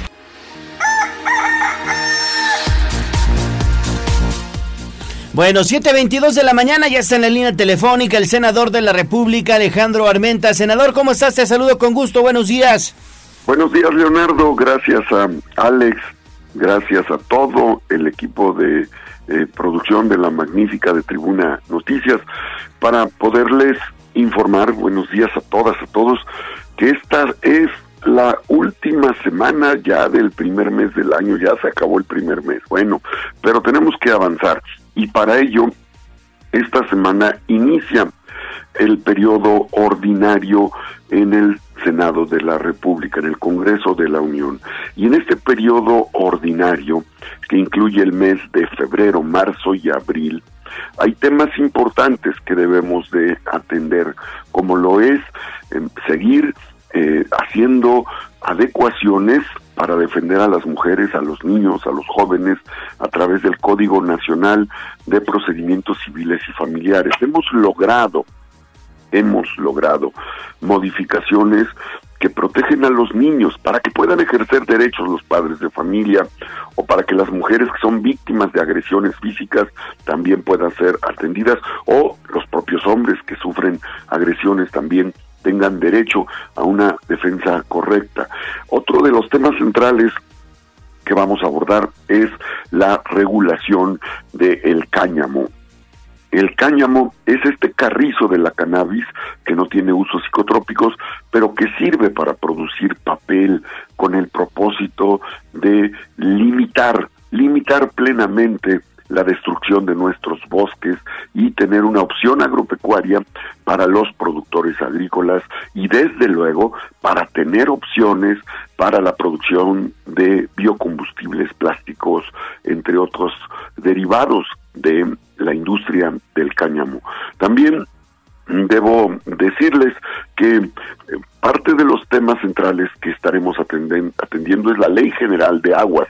He presentado una iniciativa que busca rescatar el agua de lluvia en las casas a través de canaletas y a través de los filtrados que se pueden hacer del agua de lluvia que al caer sobre las calles o sobre los techos de millones de casas en México se contaminan con el agua residual y llega a los ríos sin haberse aprovechado tanto para uso doméstico como para uso agropecuario o industrial.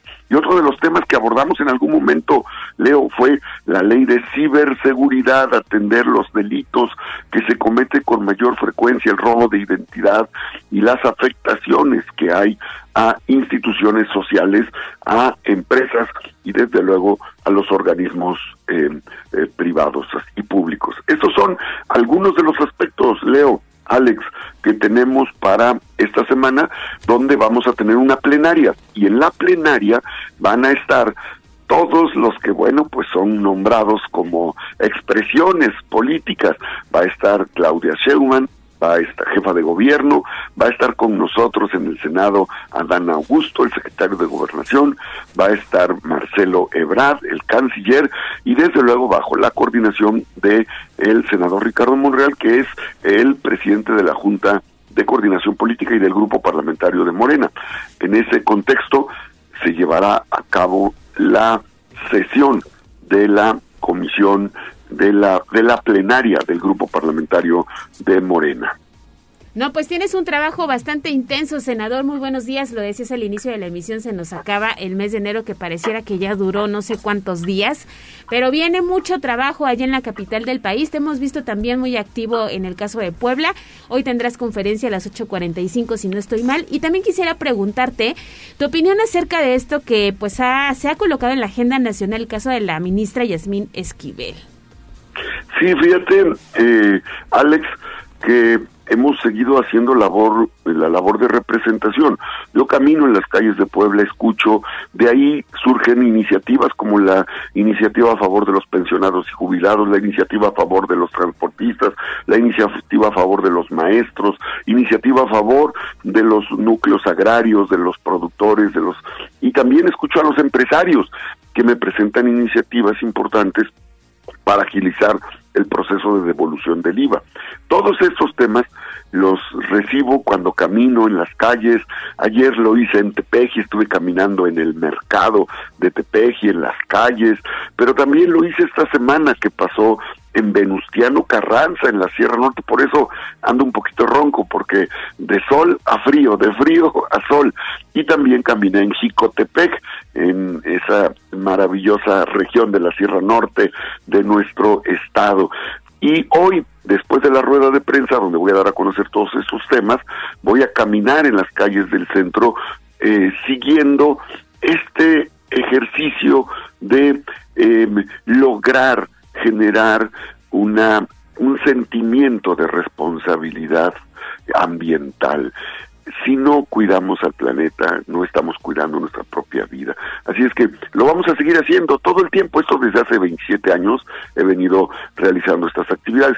El tema de la ministra es un tema que tiene que atender las autoridades de la eh, Universidad Nacional Autónoma de México. Yo voy a estar atento, pendiente y voy a seguir impulsando a todos los jóvenes, porque tuve un encuentro con jóvenes de Puebla y con liderazgos municipales el fin de semana. Y los jóvenes, fíjense un dato, hay 35 millones y medio de jóvenes que están estudiando en primarias, secundarias, bachillerato, en carreras técnicas, en universidades. 35.5 millones de habitantes, de mexicanas y de mexicanos están estudiando. Y yo estoy seguro que están estudiando porque quieren, quieren dar lo mejor de sí para México, para ellos y para sus familias. Y lo que más anhela un padre de familia cuando se sacrifica para darle estudios a sus hijos es ver que su hijo termina la carrera, se titula.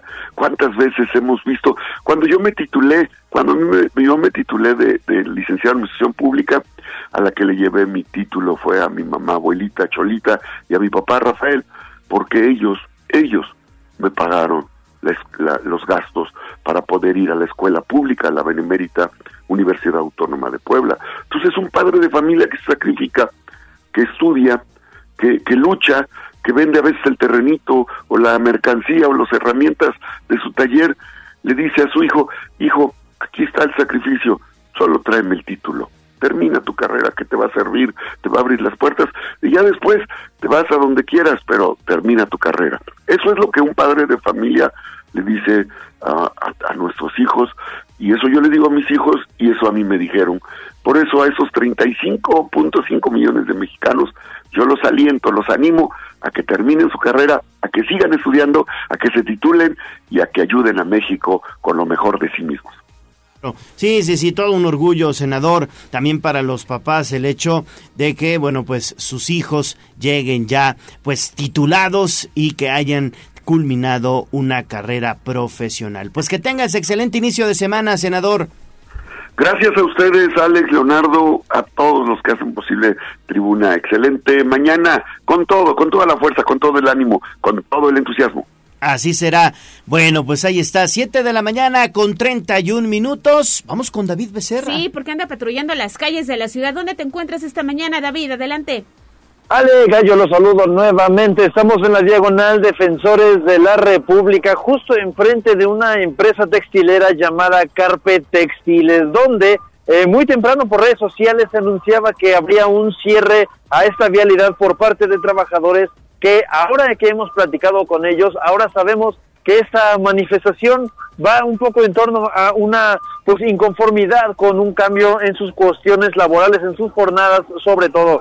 Y es que comentan que arbitrariamente los directivos de esta empresa quieren cambiar sus jornadas de cinco horas por ocho horas al día, cinco días cada día ocho horas, a cuatro días por mm, doce horas cada jornada laboral, sería de lunes a jueves por pues 12 días, a lo cual ellos están inconformes con esta situación, pues debido a que consideran excesiva la cantidad de horas que se laboraría por jornada, sumado a que en sus contratos, bueno, según ellos está eh, pues ilegal esta situación, por lo que ya se ha juntado una comisión precisamente de su sindicato que busca entablar diálogo con los directivos de esta empresa. Se había anunciado, como ya les comenté hace un momento, que se cerraría esta vialidad sin embargo, han comentado que no tomarán esta acción por el momento, dado a que siguen esperando, como ya te comento, la pues mesa de diálogo que se abra. Si esto no sucede o si hay problemas cuando el segundo turno intente ingresar en el cambio a las 3 de la tarde, entonces ya se comenzarían a tomar estas acciones que habían anunciado desde un principio, cerrando esta vialidad, lo que lo cual generaría bastante, bastante caos vehicular. Sin embargo, ahorita solamente, solamente hay una comitiva afuera justamente de la empresa, en las puertas de la empresa. Aproximadamente son 15 las personas que desde hace unos minutos, aproximadamente ya media hora, ya han pues estado platicando entre ellos en círculo, poniéndose de acuerdo sobre pues las acciones que tomarán. Camiones han estado entrando y saliendo, continuando con sus actividades pues normales de transporte que se ve que es común en esta empresa. Y bueno, esa es la información que se tiene desde Carpe Textiles. Gallo Ale, la información. Pues ahí está, vamos a estar pendientes, ojalá este cierre no ocurra, pero si llega a suceder será pasaditas las 3 de la tarde cuando estén pues haciendo esta movilización allá en la diagonal y la 18 de, noviembre. Gracias, David. Los pendientes.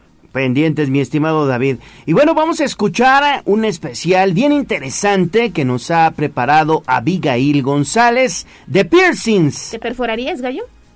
Mm, creo que no. ¿No? Creo que no. ¿No? Es más fácil que me ponga un tatuaje, que también lo he pensado, que perforarme. Pero no lo has hecho. No. Está en tu- trus- entre No, tus no, no. pendientes Los piercings, 2023. las perforaciones. ¿Te Yo acuerdas sí. de las perforaciones de nuestro amigo Pocas? De Ah, estas extensiones sí, que utilizaba sí, sí, sí. en sus orejas. Aunque no sé si, si entra en este, en este, en este, en este segmento, porque son, tú dices, este. Extensiones, ¿no? Sí, se le iba agrandando la parte de la oreja. ¿no? Pero pues es una perforación también, ¿no? No sé.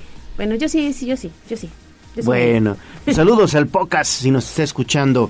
Piercings, la moda con un pasado rebelde. Escuchemos.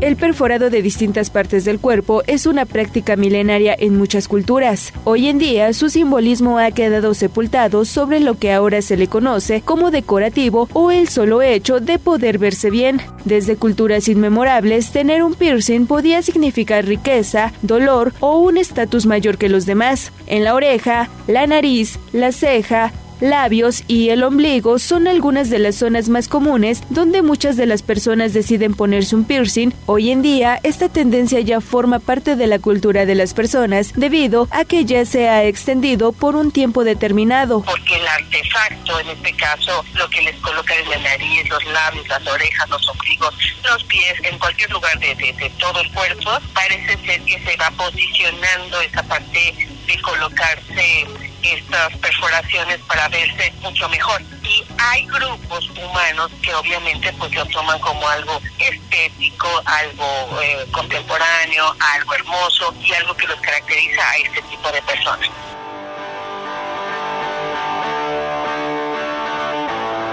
Así lo dio a conocer la doctora María Dulce Pérez Torres, psicóloga y socióloga de la Facultad de Psicología de la UPAEP, haciendo énfasis que ya no solo es una moda que aparece y con el tiempo deja de existir, y es que hasta los años 60 aún se consideraba como algo que estaba en contra de la norma social para demostrar que el mundo cuadrado que teníamos en el mundo de los 40 estaba en desquebrajamiento. Actualmente, la mayoría de los jóvenes lo utiliza como una parte estética en donde van a lugares específicos y son acompañados en muchos casos por sus padres. Y es que a pesar de que realizarse una perforación causa dolor y tarda mucho tiempo en cicatrizar, los jóvenes acuden para realizársela considerando que ya se puede catalogar como una dependencia como la música, los colores o gusto y ya no tanto por rebeldía como comúnmente se hacía en años atrás. que va mucho más allá, en la cuestión valoral, va mucho más allá de un simple dolor, porque la- estamos acostumbrados al dolor, al frío, a las temperaturas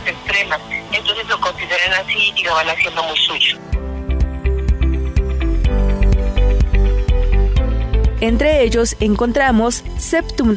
Esta se encuentra debajo del tabique nasal y es originario de la India, África, Polinesia y Sudamérica. Labio superior, este tipo de piercing proviene de los indios sudamericanos, algunas zonas de Kenia, Zambia y el norte de Camerún. Ceja, se comenzó a practicar por primera vez en Europa, en el norte de América. Lengua, era una práctica habitual entre los mayas y forma parte de las tradiciones de algunas religiones. Ombligo, comienza a practicarse en Europa y Estados Unidos en el siglo XX. Pezones, las mujeres de la sociedad victoriana los empleaban para ensalzar su figura y aumentar el tamaño de sus pezones.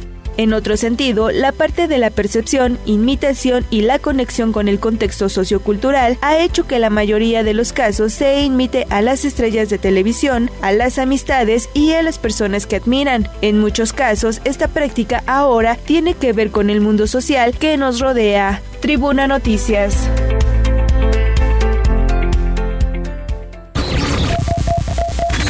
Vamos a un corte comercial y regresamos en menos de lo que canta un gallo. 95.5 FM y 12.50 AM. La patrona del popular mexicano, la magnífica. Seguimos con el gallo de la radio. Sitio web, tribunanoticias.mx. Twitter, arroba Tribuna Deportes.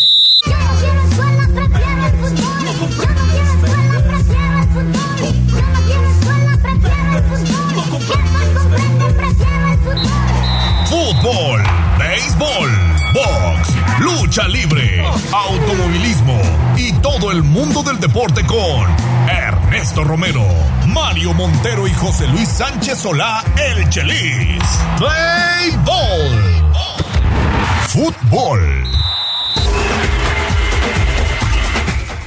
Adelante, mi estimado Neto, muy buenos días. ¿Qué tal, Gallo? Muy buenos días, buenos días a todo el auditorio. Vámonos con la información deportiva, comenzando con lo que sucedió el pasado viernes en el Estadio Cuauhtémoc, porque el Club Puebla pues pierde, pierde su etiqueta de invicto en casa, cae por marcador de dos goles a uno ante el conjunto de Monterrey, en lo que me parece que pues fue una cuestión de calidad, porque la inicial pues no era mala, pero lesiones pues terminaron desnudando la fragilidad de la plantilla. Luis Arcadio García terminó deambulando la cancha lejos de la intensidad que logró imponer Emilio Martínez y sin Mancuello, que fue el autor del primer tanto del conjunto poblano, simplemente se acabaron las ideas y Monterrey pues terminó encontrando la victoria con genialidades. En la línea telefónica, José Luis Sánchez Solá, El Chelis y Mario Montero. Señores, buenos días. Buenos días, buenos días a todos. Buenos días, buenos días al auditorio, buenos días Neto, buenos días Gallo, buenos días Chelis. Pues sí, el Puebla acaba viendo la diferencia de plantillas, dos lesiones le cuestan muy caras al Puebla, no hay no hay respuesta para ello y el Monterrey a base del talento de sus estrellas, pues dos golazos y ahí quedó el partido. Así es, ya lo decías mi estimado chelista, saludo con gusto también a nuestros amigos radioescuchas nuevamente, que los jugadores del Puebla de la Franja jugaban convencidos y bueno, parece que finalmente eso no les alcanzó contra el Monterrey por la diferencia entre planteles, Chelis. Sí, eh, he sufrido en, un término, en un término coloquial, ataques de la gente de Monterrey. O sea, Monterrey no juega un gran partido. Eso quiero que me lo entiendan. Monterrey no juega un gran partido porque mete dos goles, uno a balón parado, un golazo, y luego en una jugada personal, porque fue una trayectoria, fue una conducción, y luego un disparo que no lo saca nadie. De ahí en fuera no te hizo nada con la con el plantel que tienen. Esa es mi gran queja contra el Monterrey. Monterrey es para que todos los partidos, por el plantel que tiene, te metas a tres o cuatro goles. Porque ese es el plantel que tiene y ese es el, supuestamente el técnico que tiene. Y todos lo han dicho antes de que lo dijera yo. El Pola tiene una manera de jugar para mí muy sólida, pero si Mancuello sale, que es el orquestador de la media cancha, el que le da los tiempos, el que pone el balón importante en táctica fija y en jugadas en movimiento, si tiene que salir, no hay un, no hay un- Aguilar no, no puede llenar sus zapatos. Y luego la dinámica de Martínez tampoco la puede llenar eh, el jugador que entró por, por, por su lado. Y al final de cuentas ahí se escribe el ahí se escribe el marcador de 2-1 en contra por la superioridad individual que tiene el Monterrey y por la carencia de cambios y de hombres importantes en el en el en, la banca que tiene el Puebla. Y al final de cuentas pues eso ese va a ser el pan de cada día de de- dentro de este torneo por el Puebla. Y, a eso nos tenemos que acostumbrar. Ahora el Puebla jugó mal no no jugó mal. Monterrey tiene grandes individualidades. Que Monterrey jugó mal sí sí jugó muy mal. Muy muy mal. Para lo que tiene jugó muy mal Es la diferencia de planteles, es la diferencia de planteles, hay que decirlo abiertamente. Puebla hace un excelente primer tiempo, convencido, ordenado, defendiéndose muy bien. Viene el gol en un error del portero de Monterrey que aprovecha correctamente Mancuello. Y luego de ahí en el segundo tiempo la lesión de Mancuello desdibuja totalmente al pueblo ofensivamente.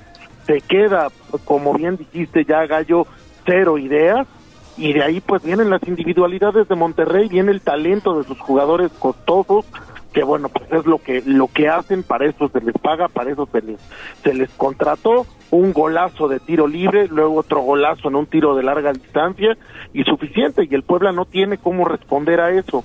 es la diferencia de planteles, es claro, la Liga MX es dos ligas, la Liga de los ricos, donde están los equipos de Monterrey, el América y los de Grupo Orlegui, y la Liga del resto, bueno, y Pachuca, que aparte de hacer un gran trabajo con jóvenes y de hacer un gran trabajo de cantera, también contrata jugadores extranjeros de alta calidad. Y por el otro lado, pues la liga de los demás, que ahí ven cómo sobreviven con lo mucho o poco que les queda, con un eh, eh, presupuesto limitado, y, y esa, es, esa es la diferencia y es lo que llevamos ya muchos años viendo en Liga MX. El Puebla hace un buen partido, Monterrey no lo hace, pero lo, lo profundo del plantel de Monterrey es suficiente para que el equipo rico se lleve los tres puntos. Es evidente, lo sabíamos, el Puebla este año perdió jugadores importantes, no se le contrató nada, no se le reforzó de ninguna manera y bueno, pues esto es lo que va a pasar cuando el Puebla se enfrente a los poderosos. Lamentablemente es la realidad, son dos equipos de dos, dos ligas diferentes. El Puebla tiene un plantel de Liga Premier y Monterrey tiene la plantilla más cara del país. Así es. ¿Cuáles fueron las reacciones, Neto, al final del, del encuentro? Pues lamentó, lamentó Eduardo Arce, estratega del conjunto poblano, que pues siguen, siguen las lesiones con el conjunto blanqueazul y es que de cara al partido ante el conjunto de San Luis pues se vislumbran dos ausencias más que estarán afectando desde luego la alineación tomando en cuenta que el margen de descanso pues es muy poco porque el Puebla volverá a la actividad el jueves visitando al conjunto potosino el juvenil Emiliano Emilio Martínez, mejor dicho, sufrió un desgarre muscular en la parte posterior del muslo derecho, por lo que pues está descartado. Y respecto a la salida de Federico Mancuello, que también fue sustituido por una lesión, Arce explicó el motivo de su salida, dejando en duda si podrá aparecer ante los sanluisinos, ya que su molestia pues es en el tendón de Aquiles, la cual ya estaba arrastrando desde días previos a este compromiso, pero lamentablemente se agravó eh, con el desarrollo del partido, así que eh, todavía es duda, estará valorado, pero con el tiempo, con el poco tiempo que hay para el siguiente partido, Chelis, pues prácticamente está descartado que regrese. Sí, va, va a tener que cambiar, va a tener mucho su manera de jugar.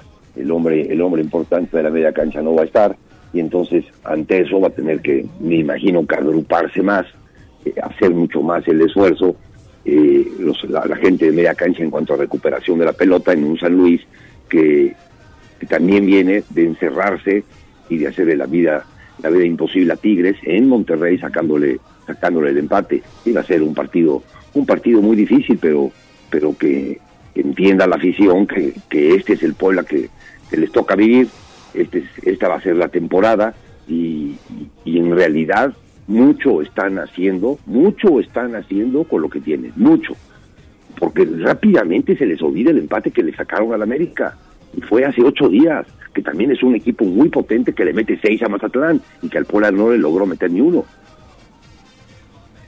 Sí, coincido, el Puebla está haciendo mucho con muy poco, sin embargo, cuando te enfrentas a estas grandes plantillas, pues ni siquiera hacer mucho te alcanza, esa es la realidad, son dos equipos, repito, de dos ligas diferentes, o sea, no, no hay, no hay, no hay punto de comparación, es ver jugando a sexto de primaria contra primero, y pues así se va a vivir esta temporada. Y lo peor es que el plantel es corto, o sea, se va Mancuello y no hay quien lo cubra, se va el lateral este juvenil que juega muy bien, que me gusta mucho, se lesiona y el que viene no no hace la misma labor simplemente. No tiene material Arce, no lo tiene, no es suficiente con lo que le dieron, no le va a alcanzar y ahora viene un partido contra San Luis complicado de visita, donde el Puebla debería de arañar algún punto, pero las lesiones le van a costar muy cara. Ahora, espérame, ante, la, ante el objetivo del Puebla, los que ponen el objetivo ya se están frotando las manos, porque Martínez no existía. Martínez no, no era un jugador recurrente en el once inicial, y ahora Martínez es un jugador recurrente en estos cuatro partidos, y entonces ya salió otro, fíjate, ya salió otro para la vitrina.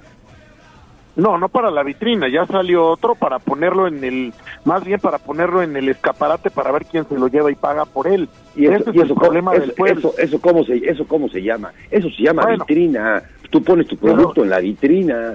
Ah, sí, yo me imaginaba una vitrina para llenarla de trofeos, eso no va a pasar. No, Entonces, no, no, eso no va a pasar, de, para, para llenarla de joyas y venderla. Para llenarla de joyas para vender. Claro pues ahí está, una, una nueva joya para vender y el Puebla pues sigue igual. había quien decía, creo que fue este, ¿cómo se llama?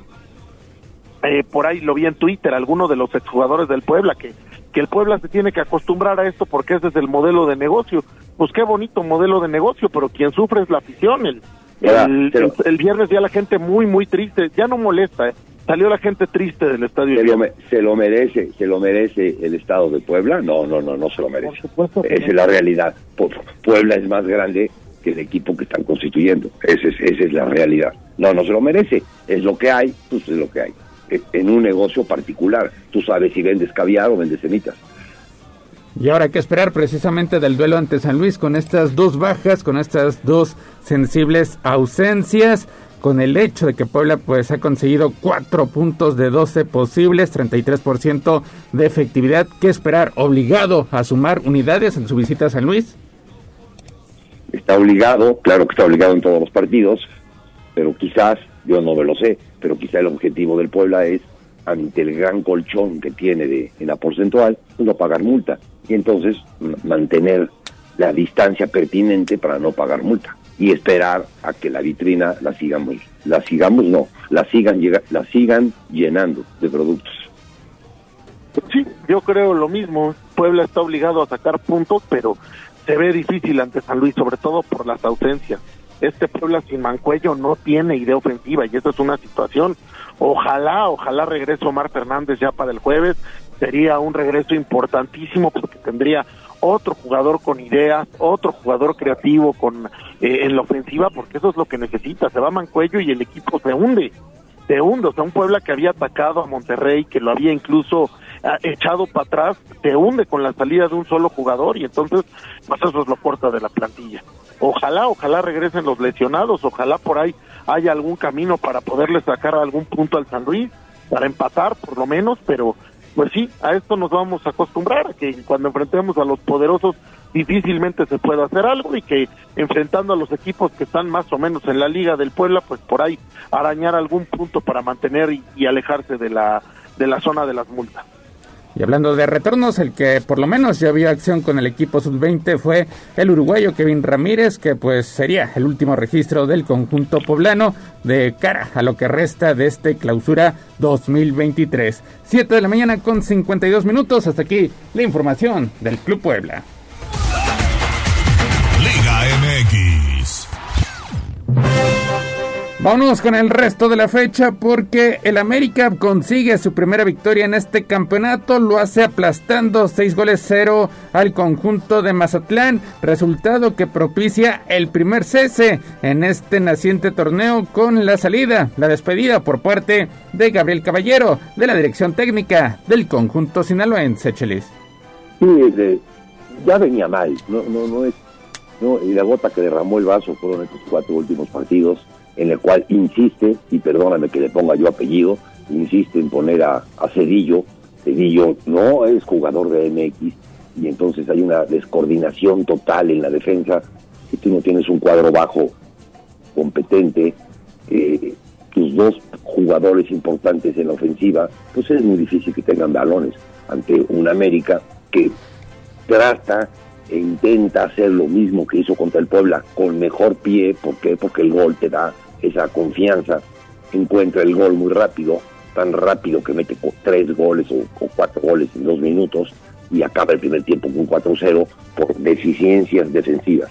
El cese es, es como que lamentable, pero era una muerte anunciada. No, no, no, no, no podía hacer más el señor Caballero con este equipo y con toda la cola que venía arrastrando en los lugares de paga que, que, que- al final de, de la temporada va a tener. Este equipo va a pagar multa.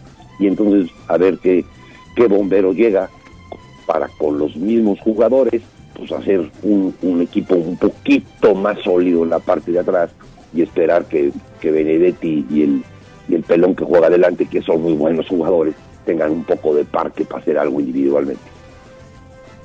Pues no trae nada el pobrecito Mazatlán, es un equipo muy débil, igual con un plantel mal armado. Caballero no podía hacer nada realmente, se vio mal desde el principio y el América lo aplasta y sale de su mala racha. Pues es normal, ¿no? Digo, normal, este, esta es la Liga MX, los poderosos y el resto.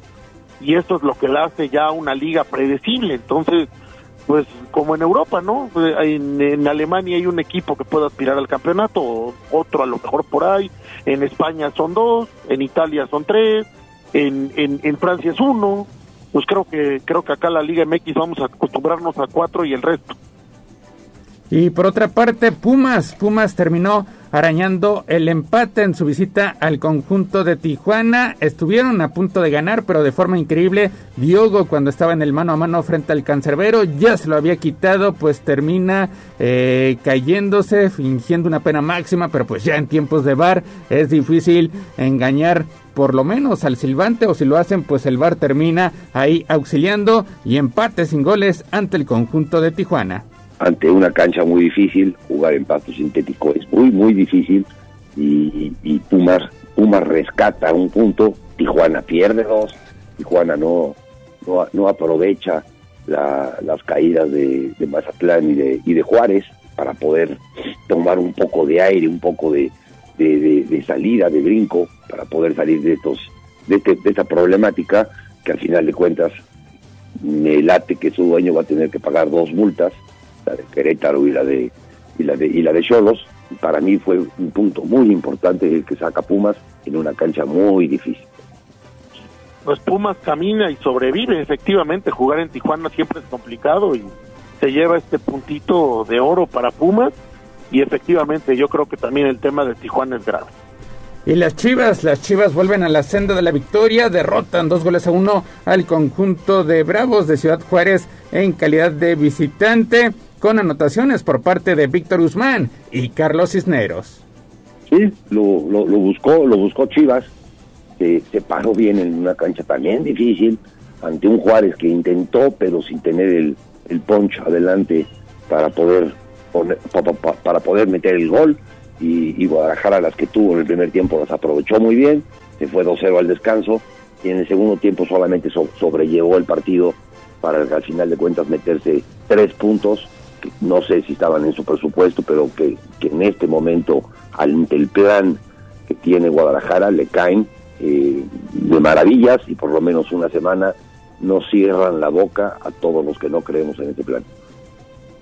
Chivas sobrevive y bueno, el primer tiempo lo aprovecha bien, en el segundo tiempo acaba pidiendo la hora, pero Juárez, a Juárez no le alcanza y Chivas se lleva tres puntitos. Igual Chivas va a ser un equipo de altibajos todo el torneo, tendrá partidos buenos, tendrá partidos malos, estará en liguilla o repechaje seguramente, pero de ahí a que le alcance para más, quién sabe. Pachuca termina derrotando 2-1 a Necaxa, es líder por diferencia de goles, igualado en cantidad de puntos con el conjunto de Monterrey. Sí, la, la, la lucha de Pachuca en estos momentos se cierra a la lucha de Almada para que lo escojan para la selección. Cada triunfo, cada triunfo de- de- del equipo de Pachuca es un puntito más para el señor Almada para que el próximo martes, este, si no estaba en el, en el lugar número uno para dirigir a la selección, pues que, que haga a los que decidan, a los cinco que decidan, los haga pensar, quién sabe, porque su promotor principal ya no está en esos cinco, pero más que más que triunfo de Pachuca es decir, señores, aquí estoy yo, mi apellido Almada y mi equipo gana siempre. Eh, Pachuca sigue en la misma idea del torneo pasado, como campeón vuelve a ganarle al Necaxa y aparte lo hace muy bien, es un equipo muy completo, es un equipo muy fuerte, es un equipo obviamente muy bien dirigido y bueno, pues seguirá en la misma dinámica hasta ver qué pasa con el señor Almada, que yo la verdad, la verdad yo veo difícil que lo vayan a escoger, yo creo que no va por Yo, ahí, yo, yo también. yo creo que la idea va por mantener lo mismo de lo mismo, por proteger el negocio de unos cuantos, por mandar a alguien que permita que las convocatorias sean manoseadas, pues la historia que ya que sabemos todos, otra vez. Mientras tanto, mientras tanto, Almada pues sigue, sigue teniendo, manteniendo al conjunto de Pachuca en el primer lugar y con paso perfecto como local. Toluca no puede ante nueve hombres del conjunto de León y Nicolás Larcamón eh, termina junto con sus dirigidos rescatando el empate sin goles. ¿Quién extraña más? ¿Larcamón al Puebla o Puebla al Larcamón? Para mí tomó una, tomó una mala, tomó una mala decisión, porque partiendo de que el fútbol, o la, o, eh, sí, el fútbol que le gusta a la afición de, de León, es un fútbol ofensivo, un fútbol que ataque, un fútbol de llegadas, y este equipo de León no lo está teniendo. Es muy poco el torneo, son cuatro partidos. De a poquito el señor Arcamón los viene convenciendo. Ahorita los, los convenció de que hay que estar los 11 atrás y luego los 10 y luego los 9 y ante un Pachuca, ante un Toluca que falló muchas jugadas, muchas jugadas de gol no pudo y entonces sí se lleva un punto. Aquí la insisto en la pregunta es a la gente de León le gusta un equipo así y la respuesta es no, no le gusta así. Bueno, pues con nueve hizo lo que pudo, hizo lo que pudo con nueve en una cancha complicada y por lo menos arañó un puntito bien que mal. Eh, Toluca es un equipo muy fuerte. La verdad es que hubo varias jugadas donde Toluca también perdonó, entonces Larcamón tuvo suerte y sale con un punto. De acuerdo, a la gente de León no le gusta así, pero bueno, pues esa fue la decisión que tomar. 7 de la mañana con 59 minutos. Hasta aquí la información de la Liga MX. Vámonos a España porque el Real Madrid se estrelló con un muro en su propia casa al sacar un empate 0-0 ante la Real Sociedad, resultado con el cual se descuelga de la lucha con el Barcelona por la estima de la liga precisamente española. Y es que el conjunto blaugrana pues vuelve a sumar una victoria el pasado sábado 1-0 en su visita a Girona. Esto en la decimonovena fecha, Chelis. Aprovecha muy bien, el Barcelona aprovecha muy bien con el, mismo fútbol que ha demostrado en esta temporada, mete, mete un gol, clava tres puntos, hace más lejana la, la persecución ante un Madrid que parecía que salía de su bache y no, no salió de su bache en su, en su, en su cancha ante un gran rival eh, que venía de ser eliminado en Copa y, y, se hace un poquito más larga. Quiero pensar que falta mucho torneo, pero, pero a este Madrid ya no lo veo lo consistente y lo fuerte y lo, y lo pragmático que había sido en, en, tiempos pasados. Y, bueno, si lo aprovecha el Barcelona, bien aprovechado está, porque e, ellos sí están aprovechando sus, sus momentitos de lucidez, los está aprovechando muy bien y si lleva tres puntos. En esta jornada, muy válido lo que hace Barcelona y muy poquito lo que hace el Madrid. Bueno, a ver, el sábado el Barcelona en un partido malo, porque no es un partido bonito ni divertido, un partido bastante, bastante malo, aprovecha la que tiene, mete un gol, la verdad es que el Gerona también se cansó de fallar y perdonó al Barcelona tres veces, y bueno, pues con eso saca tres puntos, un Barcelona que a mí me preocupa, a mí no me gusta cómo está jugando últimamente, por ahí tiene sus chispazos y con eso es suficiente, pero no es, no parece el equipo que arrancó bien el año. La verdad es que algo, algo está faltando, vamos a ver qué es. Ojalá mejoren y le, y le urge mejorar porque ya viene el Europa League, viene el Manchester United, un equipo muy difícil y por ahí la lesión de Dembélé que también sale lesionado para un mes el día sábado le puede costar muy cara y el domingo el Madrid en un partido eh, complicado, de por sí lo era, la Real Sociedad es un equipo muy fuerte, lo está haciendo muy bien, es cuarto, en la, es tercero en la clasificación y además está en, lugares de Champions, pues le sale a defenderse eh, con el cuchillo entre los dientes, el portero de la Real Sociedad tiene el mejor partido de toda su vida, yo creo hasta el día de hoy, y al Madrid, a pesar de que no lo hizo mal, no, no, no llega al gol y entonces se queda ahora cinco puntos del Barcelona, todavía falta mucha liga, no hay nada que festejar, pero bueno, pues creo que el camino se está dando para para ver qué pasa. A mí el Madrid tampoco me acaba de gustar, algo le falta a este Madrid, no no es no es sólido, no es contundente, no es eh, un equipo que tenga respuestas. Ya hay jugadores que se ven sumamente veteranos y que creo que no van a aguantar todo el torneo. Y ya para rematar la información deportiva, listo, listo el Super Bowl que se estará disputando en 15 días. Águilas de Filadelfia derrota en la final de la Conferencia Nacional a los 49 de San Francisco, mientras que los jefes de Kansas City en un partido más reñido, en un gol de campo, en una eh, pues falta totalmente inútil por parte de uno de los defensivos de los bengalíes de Cincinnati, supera 20 a 17, así que Mahomes también regresa al Super Tazón. ¿Qué esperar de este duelo entre Águilas de Filadelfia y jefes de Kansas City? Hacía, hacía tiempo no se daba un Super Bowl tan parejo y, sin saber, sin saber a, a ciencia cierta la, la línea va a salir muy pegada, si no es que igual, ante dos grandes equipos y verdaderamente me da Me da mucha lástima el jugador este que, comete la falta de las famosas 15 yardas para el gol de campo en el último, en los últimos 8 segundos del partido. Eh, un gran Super Bowl, en verdad un gran Super Bowl y no quisiera, no quisiera estar en el pellejo de este, de este jugador que cometió esta falta. Pobre muchacho, imagínate la cruda que trae ahorita. Sí, ayer eh, dos, dos partidos diferentes. En el primero, Filadelfia aplasta totalmente a- al rival, donde lamentablemente San Francisco se queda sin mariscal de campo desde el primer cuarto y de ahí tienen que meter al cuarto mariscal de campo a jugar, que claramente viene frío, se le complica el partido y un equipo muy fuerte como Filadelfia pues acaba acaba borrando a un San Francisco que de eso sufrió todo el año de no tener mariscal de campo y ese fue ese fue al final el pecado que pagó y, y Filadelfia llega cómodamente caminando al Super Bowl y en la noche un juegazo un juego muy cerrado donde eh, eh, Bengalíes parecía que podía volverle a dar la sorpresa a Kansas City pero al final pues esta esta jugada donde el defensivo comete un error y ese error les cuesta 15 yardas para que una patada acabe decidiendo el partido.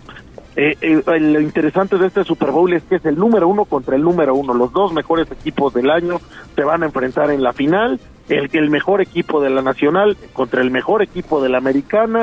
Mahomes vuelve al Super Bowl después de un año de dejarlo, que ha estado cuatro de los últimos cinco. Eh, se nota, se nota quiénes son los equipos muy, muy fuertes, muy completos y va a ser un gran, gran, gran Super Bowl. De verdad, no sabemos ni aquí ni quién va a ganar ni cómo va a estar. Va a ser un partido fuerte, un partido cerrado y un partido interesante. Seguramente un clásico. Pues 8 de la mañana con 6 minutos. Gallo, Chelis Mayo, hasta aquí llegamos con información deportiva. Que tengan buena semana a todos y un abrazo. Un fuerte Buena abrazo. semana. Gracias. Que tengan buena semana, que tengan buen día. Nos hablamos mañana. Gracias. Gracias, Neto. Regresamos más adelante. 8, 6 de la mañana, pausa y volvemos. Yo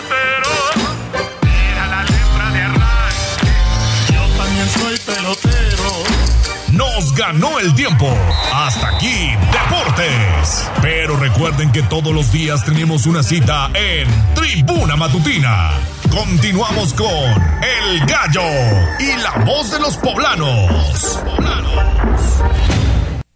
Escuchas XHZT 95.5 FM, XEZT 1250M y en alta definición HD 95.5.1. La magnífica 95.5 FM y 1250M. La magnífica. La patrona de la radio.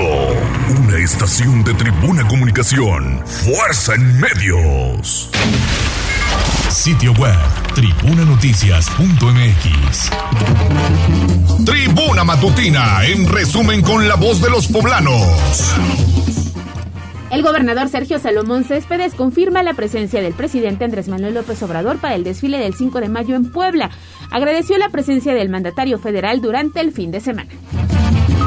Con una inversión de más de 12.2 millones de pesos, el presidente municipal Eduardo Rivera entrega el mantenimiento de la red semafórica y el balizamiento en Boulevard 5 de Mayo. Activo el cráter del volcán Popocatépetl, pero sin riesgos, reporta el Senapred después de un sobrevuelo que se llevó a cabo el fin de semana. Por maltrato animal van 34 denuncias penales. Hay más investigaciones por casos de envenenamiento. Y en las últimas horas Puebla registra 457 nuevos contagios. Afortunadamente no se reportan defunciones por COVID-19 de acuerdo a la información que dio a conocer el secretario de Salud, José Antonio Martínez. Y este fin de semana se realizó el sorteo UDLAP. Tenemos la lista completa de los ganadores a través de Noticias Tribuna. Y finalmente la Organización Mundial de la Salud consideró que el COVID se mantiene como una emergencia sanitaria de alcance internacional porque sigue siendo una enfermedad infecciosa y muy peligrosa. Así que por favor siga usando el cubrebocas, el gel antibacterial y respete su sana distancia. Hasta acá lo más importante de la información. Recuerde estar pendiente de arroba noticias tribuna, tribuna vigila y código rojo. Instagram, Tribuna Noticias. A mover las manos, que del cielo no caen los billetes. El trabajo es la suerte. En Puebla sí hay chamba. Bolsa de trabajo. Tribuna Matutina.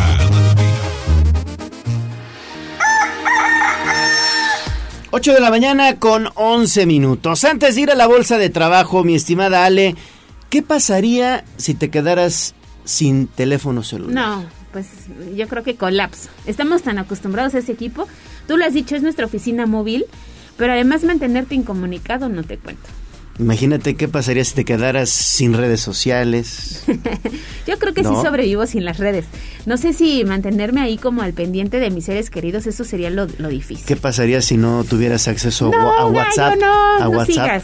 Bueno, pues apapachen al celular, hay que apapachar al celular porque ahí se ha convertido en una herramienta bien importante para nosotros, nuestro teléfono móvil. Y les voy a decir cuál es la mejor opción para todo, todo lo necesario para su celular, su tablet e incluso también computadoras. Laboratorio celular cuenta con fundas, micas, cargadores, carcasas, por supuesto más accesorios y servicio de laboratorio para que la oficina móvil, el teléfono nunca falle. Los de Laboratorio Celular, nuestros amigos, pueden atenderlos en Cruz del Sur, frente a la caja 18 del supermercado. También están en Plaza San Diego, a un costado de las escaleras eléctricas, o incluso allá en Lomas de Angelópolis, en Plaza Arcángeles, saliendo del Chedraui Selecto.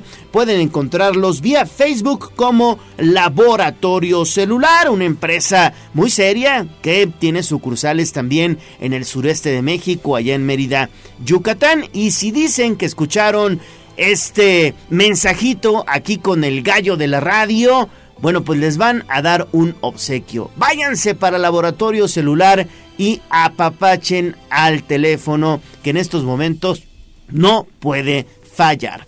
8 de la mañana con 13 minutos. Ahora sí, saquen su lápiz y su hojita de papel y apunten las vacantes. Así es, porque para este día se solicita maquinista, escolaridad secundaria de seis meses a un año de experiencia. La zona de trabajo es en Puebla y hay que hacer operación de maquinaria para la fabricación y empaque de caramelos y gomitas. El sueldo que se está ofreciendo va de los 6.309 pesos a los 6.900 más prestaciones.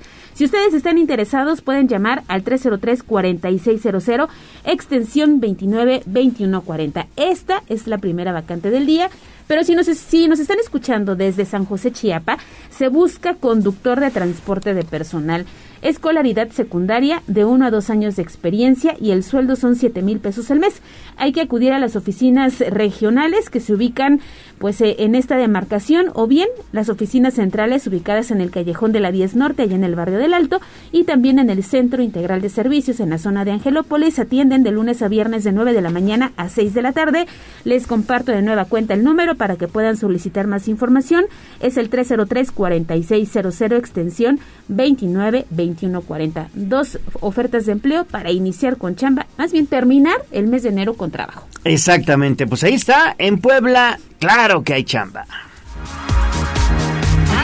las manos, que del cielo no caen los billetes.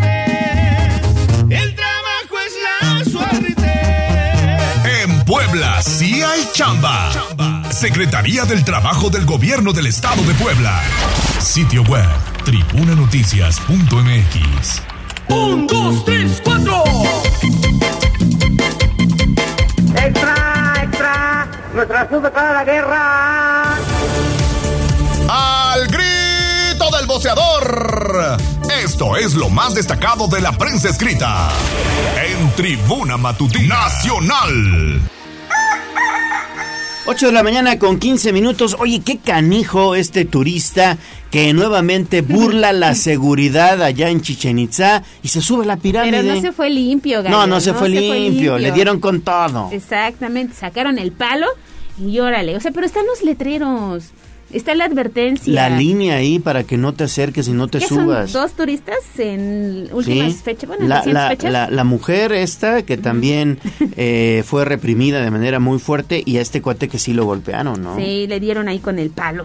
¿Cómo estuvo, mi estimada Abby? Platícanos, buen día. ¿Qué tal, Gallo? Ale, amigos del auditorio, excelente mañana. Pues sí, y es que pues este video fue viralizado a través de redes sociales en donde un turista fue golpeado por subir a la pirámide Kukulcán en la zona arqueológica de Chichen Itza. Y es que pese a que está prohibido, el visitante subió por las escalinatas de la pirámide y cuando estaba por bajar, trabajadores de la zona arqueológica lo interceptaron y lo escoltaron a las oficinas del lugar. Y es que decenas de personas observaron el momento en el que bajaban al turista extranjero y en cuanto llegó al nivel del suelo, pues el hombre, un hombre le dio un puñetazo. Además, era escoltado hacia la salida cuando un sujeto golpeó al visitante con un palo, mientras otros turistas le reclamaban al extranjero por haber subido a la pirámide. Y es que finalmente, pues los trabajadores de Chichen Itza lograron sacar al sujeto de la zona cercana a la pirámide y de acuerdo con los reportes locales, pues el turista de origen polaco fue arrestado por la policía municipal, pero pues no se ha informado su situación legal. Gacho, es la información que tenemos. Bueno, pues ahí está esta información de el turista allá en Chichen Itza. Ojalá, ojalá y no se convierta como estas chistosadas que hacen luego en redes sociales de retos, ¿no? Mm, Exactamente, pero no, pues es- yo creo que no, no entendió la advertencia. Pues, ah, bueno, Sí, la vio, no entendió lo que decía. seguramente sí. No sé, muy raro, pero hay que cuidar el patrimonio. Además es uno de los sitios considerados Sí, maravilla, ¿no? exactamente. En, en el mundo. Bueno, 8.17, pausa y volvemos. Vamos a un corte comercial y regresamos en menos de lo que canta un gallo. 95.5 FM y 12.50 AM. La patrona del popular mexicano, la magnífica. Seguimos con el gallo de la radio. Sitio web, tribunanoticias.mx.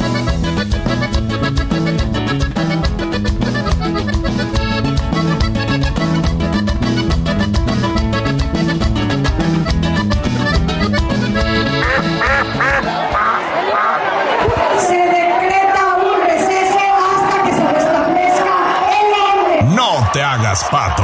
Vamos con información de la política. En Tribuna Matutina.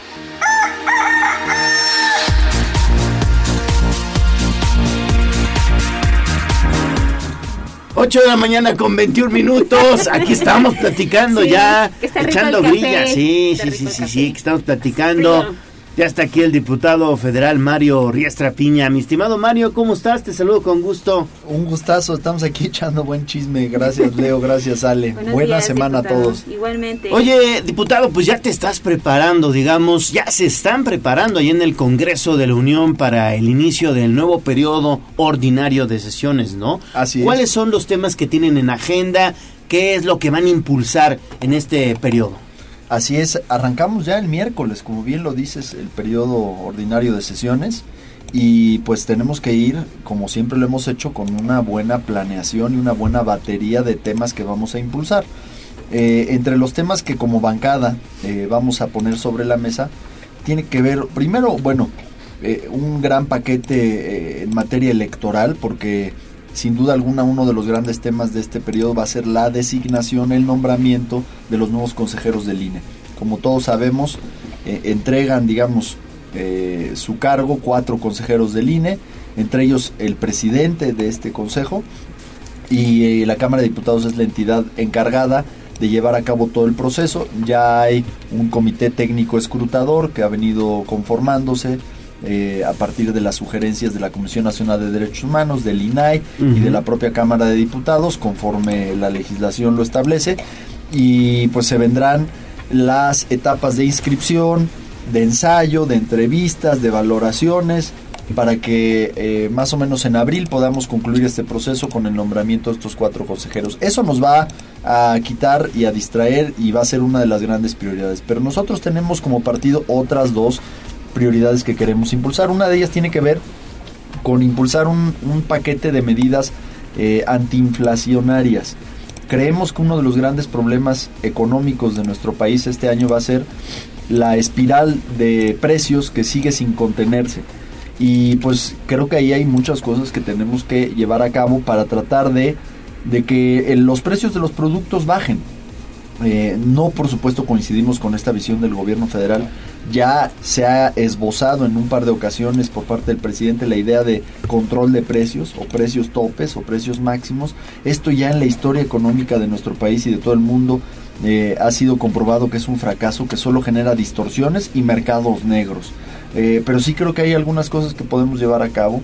Tenemos que impulsar, por ejemplo, las energías renovables que son más baratas y eso despresurizaría los costos de producción, de, muchas industrias. Tenemos que poner atención eh, en el robo de transporte de carga, porque hoy algunos productos se encarecen pues por el por la inseguridad, porque si les roban un tráiler, dos tráilers, la mercancía, esos costos se los eh, transfieren al consumidor final. Eh, y tenemos que ver cómo ser más eficientes para que insisto, podamos competir con mejores precios de cara a la ciudadanía. Hay que recordarle a la, gente que la inflación es se le denomina también como el impuesto más injusto porque es el que castiga a los que menos tienen porque la gente que va al día tiene que comprar diariamente la comida y diariamente se le ve reflejado el incremento de precios entonces eh, el combate a la inflación es una de las grandes prioridades que tenemos otra prioridad que tenemos por supuesto es el tema de la seguridad y de la procuración de justicia. Nos preocupa mucho ver cómo los indicadores de eficacia de las fiscalías siguen deteriorándose, hay un alto grado de impunidad y lamentablemente eh, este gobierno, salvo la militarización, no está llevando a cabo nada más para contener estos fenómenos de inseguridad. Entonces creemos que se le debe de dar más énfasis a la investigación, a la prevención, fortalecer, darle más autonomía a las fiscalías eh, y es algo que, insisto, en la agenda legislativa básicamente no ha estado presente.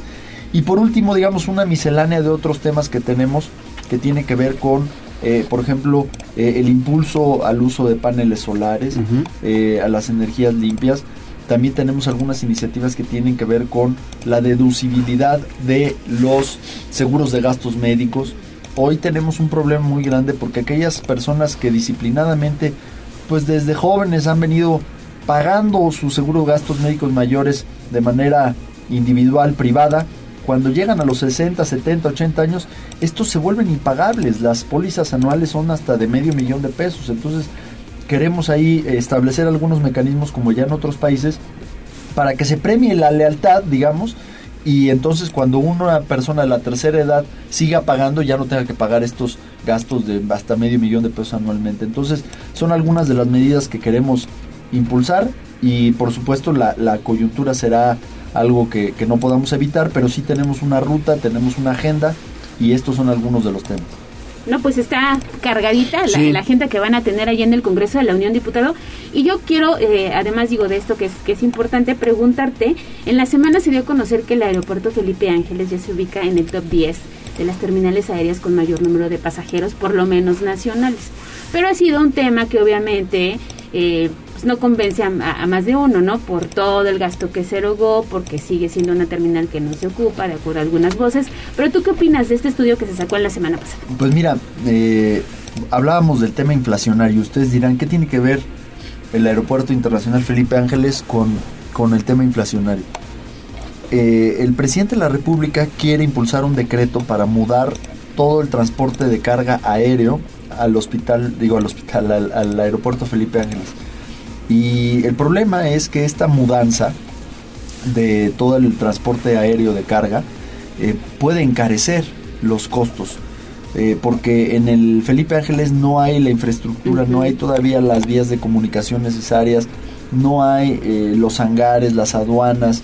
y esta es una medida en concreto que puede, lejos de ayudar el combate a la, la inflación, perjudicar. Entonces, eh, lo pongo como un ejemplo porque, insisto, en general el, proyecto del, nuevo aeropuerto ha sido un proyecto improvisado. Eh, todavía las vías de comunicación para llegar ahí no están listas. Eh, todavía al no tener, al no haber recuperado la categoría 1 de nuestro sistema aéreo, no se pueden, digamos, salvo los vuelos con Venezuela, no se pueden volar al extranjero desde el Felipe Ángeles y bueno, yo creo que el gobierno está urgido, está eh, pues em, concentrado en tratar de vender la idea de que es unos, de que es un aeropuerto eficiente, pero la realidad es que no lo es. Y las líneas aéreas siguen viéndolo con, con mucha desconfianza y no quieren volar ahí. Eh, yo no eh, conozco el estudio, pero sí sus conclusiones me generan más dudas que certezas, porque veo, insisto, que todos los especialistas siguen teniendo muchas dudas sobre este, sobre este aeropuerto. ¿Tú lo conoces, diputado? No, nos han invitado por ahí, pero no, no he tenido la oportunidad de, de ir. Lo que sí es que cada vez que puedo ya prefiero votar, pues, volar de Puebla porque este pues los aeropuertos lamentablemente Sí, es así, más cómodo. se vuelven mucho más Complicados. inaccesibles, complicados, incómodos, ¿no? Sí. Claro. Pues eh, diputado, de verdad es que deseamos que este próximo periodo ordinario, digamos, volviendo al tema, sea exitoso. Seguramente seguirán analizando ya en el Congreso de la Unión el denominado Plan B de esta reforma electoral que está impulsando el presidente Andrés Manuel López Obrador y entre otros temi- entre otros temas que vienen vinculados a la grilla, ¿no? Que bueno, prácticamente pues será un tema que seguramente dará mucho de qué hablar en las sesiones porque se trata pues ya de un año pues inminentemente electoral con el Estado de México y con Coahuila como las próximas elecciones, ¿no? A mediados. Sin duda, nosotros como, como oposición ya estamos eh, por interponer nuestros recursos de acciones de inconstitucionalidad eh, contra la parte del plan B que ya se promulgó, porque hay otra parte que se regresó al Senado y que sigue todavía discutiéndose y analizándose.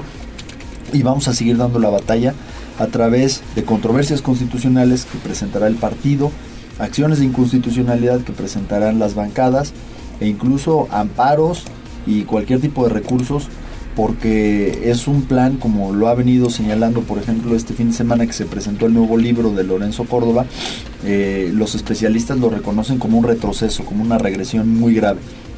Entonces vamos a estar ahí dando esa batalla. Y pues sí la verdad yo creo que este periodo de sesiones tiene que ser eh, digamos tenemos todos que hacer un esfuerzo por hacerlo lo más productivo posible porque dicen los que saben, yo es la primera vez que soy diputado federal, ya tuve la oportunidad de ser diputado local, pero que pasando este periodo ya la lógica se, se modifica y es una lógica completamente eh, político-electoral. Así que en este tenemos que sacarle todo el jugo posible y, y, pues sacar adelante los grandes temas que todavía están en el tintero. Perfecto. Pues diputado Mario Riestra, que tengas buena semana. Muchas gracias. Gracias, gracias a ustedes. Intensa semana. Sí, fría. Gracias. Y fría. 8.31 de la mañana, pausa y volvemos con más.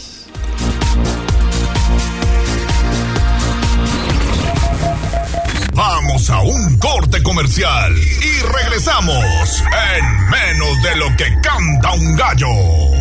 95.5 FM y 12.50 AM. La patrona del popular mexicano, la magnífica. Seguimos con el gallo de la radio. Instagram, Tribuna Noticias. Me siento muy contento, me siento muy feliz. Ave, doctor. Los que vamos a morir te saludan. Nuestros consejos de salud en el dispensario. En Tribuna Matutina. Estamos de vuelta en Tribuna Matutina, 8.34 de la mañana. Y hasta el doctor Víctor Manuel Caballero en la línea telefónica. Doctor, ¿cómo está? Muy buenas tardes, muy buenos días. Muy buenos días, Leo. Muy buenos días a todos y todas las que le escuchan. Aquí iniciando una semana con mucho gusto y a sus órdenes. Pues recientemente, doctor, fue el Día Mundial contra la Lepra y bueno, la, la idea es comentar con usted si todavía existe esta enfermedad y en qué lugares puede presentarse, doctor. Con mucho gusto. Sí, bueno, el último domingo de cada de cada enero eh, celebramos la lucha o recordamos la lucha contra la lepra, una enfermedad milenaria le llamamos. Sí. Sí, es una enfermedad afortunadamente eh, con una poca, muy poca incidencia en, en México, ¿no? También en Puebla. Es una enfermedad que suele presentarse pri- principalmente en varones, eh, hombres, eh, con una característica, digamos, en donde aparecen unas manchitas blancas, rojizas, algunas pardas, pero lo característico es la pérdida de sensibilidad. Las personas pierden la sensibilidad en esa zona, es decir, no, no se percibe calor, frío, dolor, ni ninguna sensación, esa es la característica. Pero yo quiero aclarar que es una enfermedad afortunadamente muy poco contagiosa.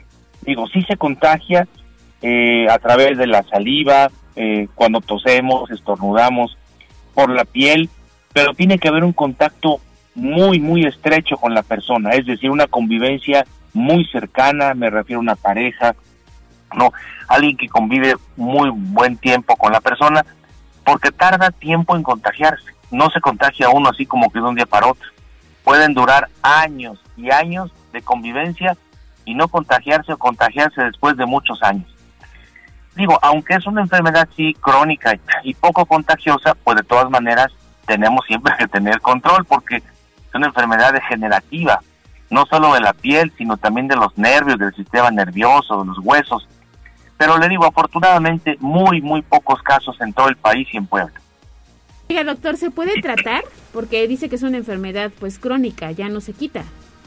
No, sí se trata, claro. Eh, hay que detectarla a tiempo cuando una persona encuentre en su cuerpo, ¿no? Que, repito, va a ser sumamente raro que alguien lo encuentre. Unas manchas, sobre todo que, que no siente en esas manchas o que eh, no percibe ni calor ni frío, incluso puede pellizcarse y no siente ahí, o ese es un primer dato de que esa manchita hay que estudiarla. Y se trata, se trata con antibióticos, porque es una bacteria la que, la que ocasiona esta enfermedad y los antibióticos la destruyen. El tratamiento es largo, ¿eh? porque es más o menos un año, año y medio, pero se erradica, se quita, pues no, sí se puede quitar. Entonces, ¿hay forma de prevenirla, doctor? Sí, hay que hacemos búsqueda intencionada. La Secretaría de Salud y los organismos públicos, sobre todo, buscan intencionadamente en zonas donde sabemos que hay. Aquí hay algunos municipios de Puebla que tienen eh, han presentado uno, dos, tres casos y cuando hay un caso que se detecta, precisamente se busca en la familia, en la gente cercana. Siempre hay una búsqueda y que se hace sobre todo con, con mucha meticulosidad. Y es por eso que se tiene mucho control de la enfermedad. Bueno, pues ante cualquier síntoma o señal de alarma hay que acudir al médico, al especialista y recibir pronto tratamiento, ¿no? Pronto tratamiento, acudir al especialista, pero sobre todo, ¿verdad? Estar siempre cuidándonos. La higiene es muy importante en general, la higiene del cuerpo, la higiene este, de, de la familia, del lavado de ropa. Siempre es muy importante tener higiene porque esa es la, la mejor manera de prevenir la enfermedad. Perfecto, doctor, pues muchas gracias. Al contrario, gracias a ustedes. Buen inicio de semana. 8.38 de la mañana, vámonos con información de la nota roja.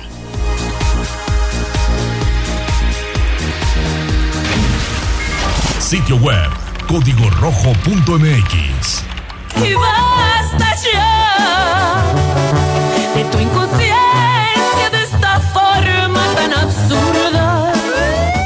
Desde la barrera, respeta la cinta de precaución y para bien la oreja. Comienza la nota roja en tribuna matutina.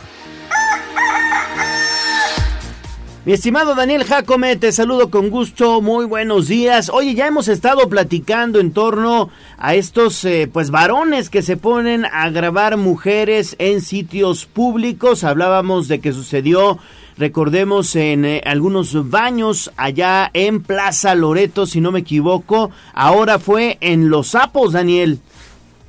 ¿Qué tal, Gallo? Te saludo con gusto. Efectivamente, bueno, pues dos sujetos fueron sorprendidos en el callejón de Los Sapos mientras grababan a mujeres por debajo de su ropa exterior, tras lo cual los retuvieron y entregaron a las autoridades. Sobre los hechos indicó que vendedores del citado callejón notaron que dos hombres se encontraban fotografiando y grabando a las mujeres que transitaban en la zona, por lo que de inmediato los interceptaron. Sin embargo, uno de ellos le arrojó gas pimienta a uno de los trabajadores para evitar, evitar ser detenido. Luego de asegurarlos, notaron que uno de ellos ya había sido capturado meses atrás por la misma conducta. Posteriormente, elementos de la Secretaría de Seguridad Pública Estatal procedieron a asegurar a los dos presuntos acosadores. Sin embargo, se desconoce si la parte agraviada procedió legalmente en su contra. Gallo. lamentable que se esté todavía dando este tipo de episodios de, de personas que a lo mejor lo hacen como si fuera una travesura, pero bueno, pues Es no, la no segunda puede ser. vez. sí, ya es la, segunda, vez. En el mismo lugar, el mismo sujeto. La primera, si no estoy mal, corrígeme, Dani, fue denunciado por Olimpia Coralmelo, esta activista que pues subió las imágenes a través de redes sociales y pidió el apoyo de la policía. Es correcto, Ale. El primer hecho y de hecho este también, este, este segundo hecho también lo denunció Olimpia y bueno, pues la vez pasada se lo llevó la policía municipal, según refieren. Bueno, pues ahí está. Este lamentable hecho que ocurrió ahí en la zona de los sapos y mucho cuidado. Pero tienes más, Daniel, porque se registró un fatal choque entre motos allá en la zona de Texmelucan. Es correcto, Ale, te saludo con gusto. Bueno, pues sí, el choque de dos motocicletas dejó el saldo de una persona sin vida y una lesionada en la Junta Auxiliar de San Rafael Tlanalapan, perteneciente al municipio de San Martín Texmelucan. Esta madrugada de domingo, alrededor de las cuatro horas, un motociclista de 40 años de edad chocó contra otro de 19, tras lo cual el primero perdió la vida de manera casi instantánea, mientras que el segundo quedó gravemente lesionado sobre el asfalto.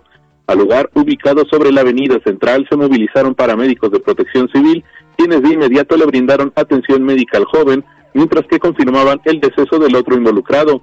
Por lo anterior, personal de la Fiscalía General del Estado se encargó de realizar las diligencias de levantamiento de cadáver y de autorizar su ingreso al anfiteatro donde podrá ser reclamado por los deudos, mientras que el lesionado fue trasladado a un hospital de la región en delicado estado de salud. Ale. Muchísimas gracias, Daniel. Bueno, pues esto ocurrió allá en San Martín, Texmelucan. Bueno, seguimos contigo, mi estimado Daniel. Oye, ¿cómo está esto? Salió Mordelón, un narcomenudista, ¿no? Es correcto, Gallo, sí, mediante el aporte de datos probatorios, la Fiscalía General del Estado de Puebla logró obtener la vinculación a proceso de Alberto por resistencia de particulares y delitos contra la salud en su modalidad de posesión simple. El hecho se registró en la colonia La Concepción de Ciudad Cerdán el 2 de enero de 2023, cuando, bueno, pues policías municipales detuvieron al imputado por cometer una falta administrativa. Al momento de ser asegurado, Alberto mordió a uno de los elementos. Además, le fueron halladas bolsas con el narcótico conocido como metanfetamina. Una vez puesto a disposición, el agente del Ministerio Público integró la carpeta de investigación y formuló la imputación en la correspondiente audiencia. Por su parte, el juez de control, con la información que expuso la Fiscalía de Puebla, vinculó a proceso al presunto responsable con la medida cautelar de prisión preventiva justificada. Gallo. Bueno, pues ahí está esta información, mi estimado Daniel Jacome, donde este narcomenudista, bueno, pues fíjate nada más, salió un mordelón, pero ya fue vinculado a proceso. Y tenemos más con Daniel, este es un hecho bien triste. Afortunadamente este sujeto ya va a pagar por sus hechos porque violaba a la hija de su pareja sentimental. Adelante, Daniel.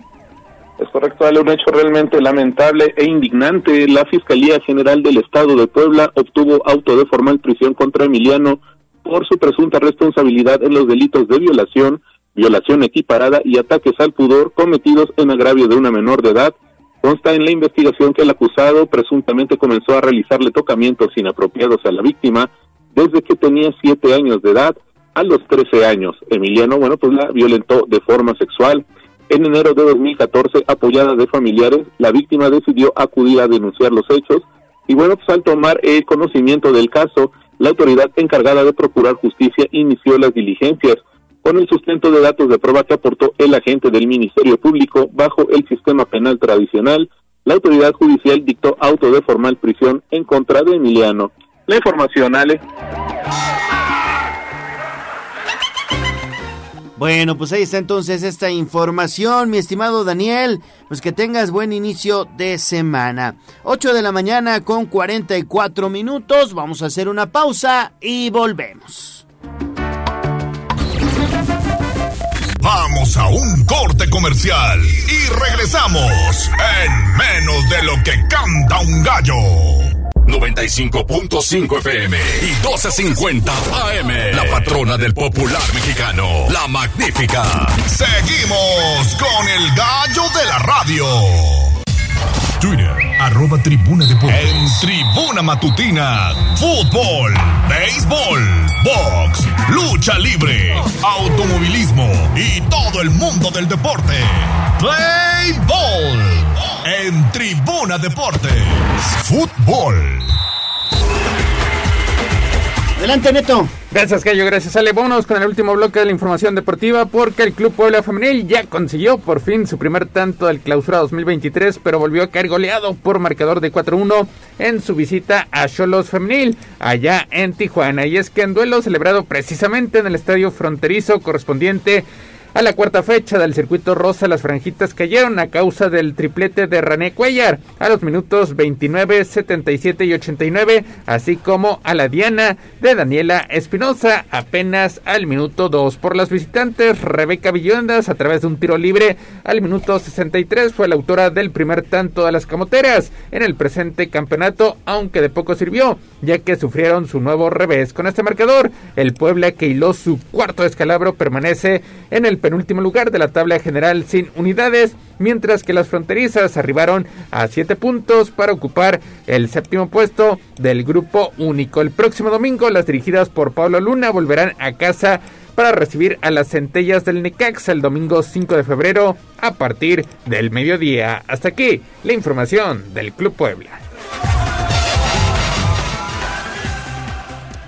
Vámonos con el fútbol internacional porque el nivel de Santi Jiménez sigue incrementando. El Bebote fue protagonista en el empate del Feyenoord y el 20. El mexicano apareció como titular, anotó un gol más en su paso por Europa. También ayer domingo, Orbelín Pineda fue titular con el conjunto del AECA de Atenas en la goleada que tuvo el conjunto griego para continuar dentro de los primeros puestos allá en la liga griega. En Italia, Guillermo Ochoa también consiguió su primera victoria con el conjunto del Salernitana. Ganó el pasado viernes por marcador de dos goles a uno ante el conjunto de Leche, mientras que el conjunto del equipo del Napoli pues continúa en los primeros puestos después de la victoria por marcador de dos goles a uno ante el conjunto de la Roma, con lo cual pues incrementa su ventaja sobre sus más cercanos perseguidores en busca de su primer campeonato, prácticamente después de la época de Diego Armando Maradona. En Alemania, el Bayern Múnich simplemente no da una en este 2023. Consiguió otro empate a una anotación ante el conjunto del Frankfurt, mientras que en Francia, el Paris Saint-Germain también tuvo que conformarse con el empate a una anotación enfrentando al conjunto del Lens. Hasta aquí la información del fútbol internacional. Béisbol. Vámonos con el rey de los deportes porque los cañeros de los mochis se convirtieron en los campeones de la Liga Mexicana del Pacífico después de ganar la serie final del circuito invernal en seis compromisos. Ahora serán los representantes de nuestro país en lo que será la serie del Caribe, la cual estará arrancando el próximo jueves 2 de febrero con duración hasta el 10 del próximo mes en busca de un nuevo campeonato. Y es que tuvieron que pasar prácticamente 20 años para que los cañeros de los mochis obtuvieran un gallardete allá en el circuito invernal. Ya dieron a conocer la lista de refuerzos, prácticamente nuevo roster será con el cual estarán encarando el campeonato de Caribe, donde pues esperan representar dignamente a nuestro país. Además, los Yankees de Nueva York pactaron un contrato de un año con Gleyber Torres y evitaron una audiencia de arbitraje con el infielder venezolano. Hasta aquí la información del rey de los deportes. Rey indiscutible allá en Australia, Novak Djokovic superó al griego Stefano Tsitsipas para ganar su décimo abierto de Australia al igualar los 22 Grand Slams de Rafael Nadal y recuperar también el número uno de la ATP. En la rama femenil, primera final, primera victoria. En una demostración de poderío físico, la bielorrusa Arina Zabalenka levantó su primer Grand Slam tras remontar un set en contra a la kazaja Elena Rybakina en la final del abierto de Australia. Hasta aquí la información del deporte blanco. Básquetbol. Vámonos con la acción de la NBA porque Jay Moran terminó con 27 puntos, 15 asistencias y 10 rebotes. Jordan Jackson Jr. añadió 28 unidades y los Grizzlies de Memphis se repusieron de una terrible primera mitad para derrotar 112-100 a los Pacers de Indiana. Finalmente Terry Hosier anotó 31 puntos, PJ Washington registró 27 unidades y los Hornets de Charlotte pusieron fin a la racha de tres victorias de Miami, imponiéndose 122-117 ante el Heat ayer domingo. Gallo Ale, lo más relevante en materia deportiva. Perfecto, mi estimado Ernesto Romero. Que tengas buen inicio de semana. Igualmente, Gracias. saludos, buenos días. 8 de la mañana con 51 minutos. David Becerra, ¿qué pasó? ¿Dónde andas? ¿Qué nos tienes? Adelante con tu reporte, por favor, David. Gallo, te saludo nuevamente. Pues información eh, de roja, información roja, Gallo. Y es que la noche de ayer en la Junta Auxiliar de San Andrés Azumiatla, pues se registró un violento asesinato. Y es que a machetazos fue que un hombre asesinó a una mujer de la tercera edad en su propio domicilio. Aparentemente este hombre era pues novio de su de la nieta de esa señora y bueno venía bajo los influjos precisamente de pues alguna droga, por lo que llegó buscando precisamente a su novia a la casa de la septuagenaria y al no encontrarla comenzó una discusión con esta última, lo que provocó que, bueno, encontraron un machete y la asesinara de forma brutal. Gallo, eh, el hombre fue puesto a disposición precisamente por elementos de la policía municipal de ese sitio y ya fue puesto a disposición, el cuerpo fue pues levantado por agentes de la fiscalía, Gallo, y se espera que en próximas horas pues están emitiendo más información sobre este suceso. La información, Gallo, que tenemos. Se podría tratar de un nuevo feminicidio, David. Sería el feminicidio número 4 que se registra en esta zona, bueno, en, en, en Puebla, Gallo. Bueno, David, muchas gracias y que tengas buen inicio de semana. 8.53. Vamos a cosas más agradables, más amables. Escuchemos lo que nos deparan los astros con Abraham Merino. Muy buenos días querido auditorio. ¿Sabes cuál es tu mayor tentación? ¿Aún no sabes cuál es? ¿Quieres saber cuál es? Pues quédate, yo te diré cuál es tu mayor tentación según tu signo zodiacal. Comencemos con Aries. Te encanta sentir la adrenalina y la aventura. Siempre encuentras la forma de pasar un buen rato y vivir nuevas experiencias. Tauro, tu debilidad es la comida, Tauro. Eres muy tragón. Experimentar nuevas sensaciones a través de tu paladar es tu mayor adicción. Géminis, Eres muy social y divertido, Géminis, lo que te gusta comunicarte y conocer gente nueva. La mayoría de la gente quiere estar al lado de alguien con tus rasgos.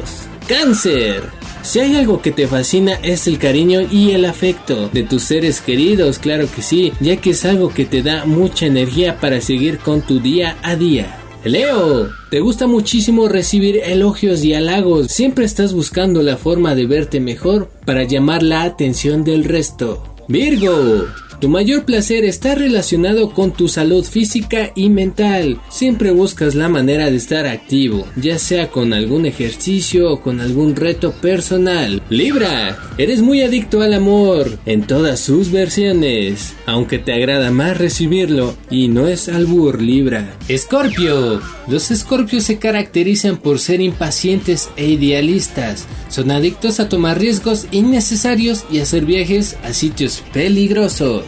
Sagitario. Quienes nacieron bajo este signo suelen ser personas obsesionadas con el contacto físico. Sí, así es, con el cuchicuchi. Y su vida puede girar en torno a la pasión carnal. Capricornio. La responsabilidad y la disciplina son dos de sus características particulares. De esta combinación de cualidades nace su adicción al trabajo. Acuario. Te gusta mucho hacer lo que te da la gana en cualquier momento. No permites que otros controlen tu vida y valoras mucho tu libertad. Piscis.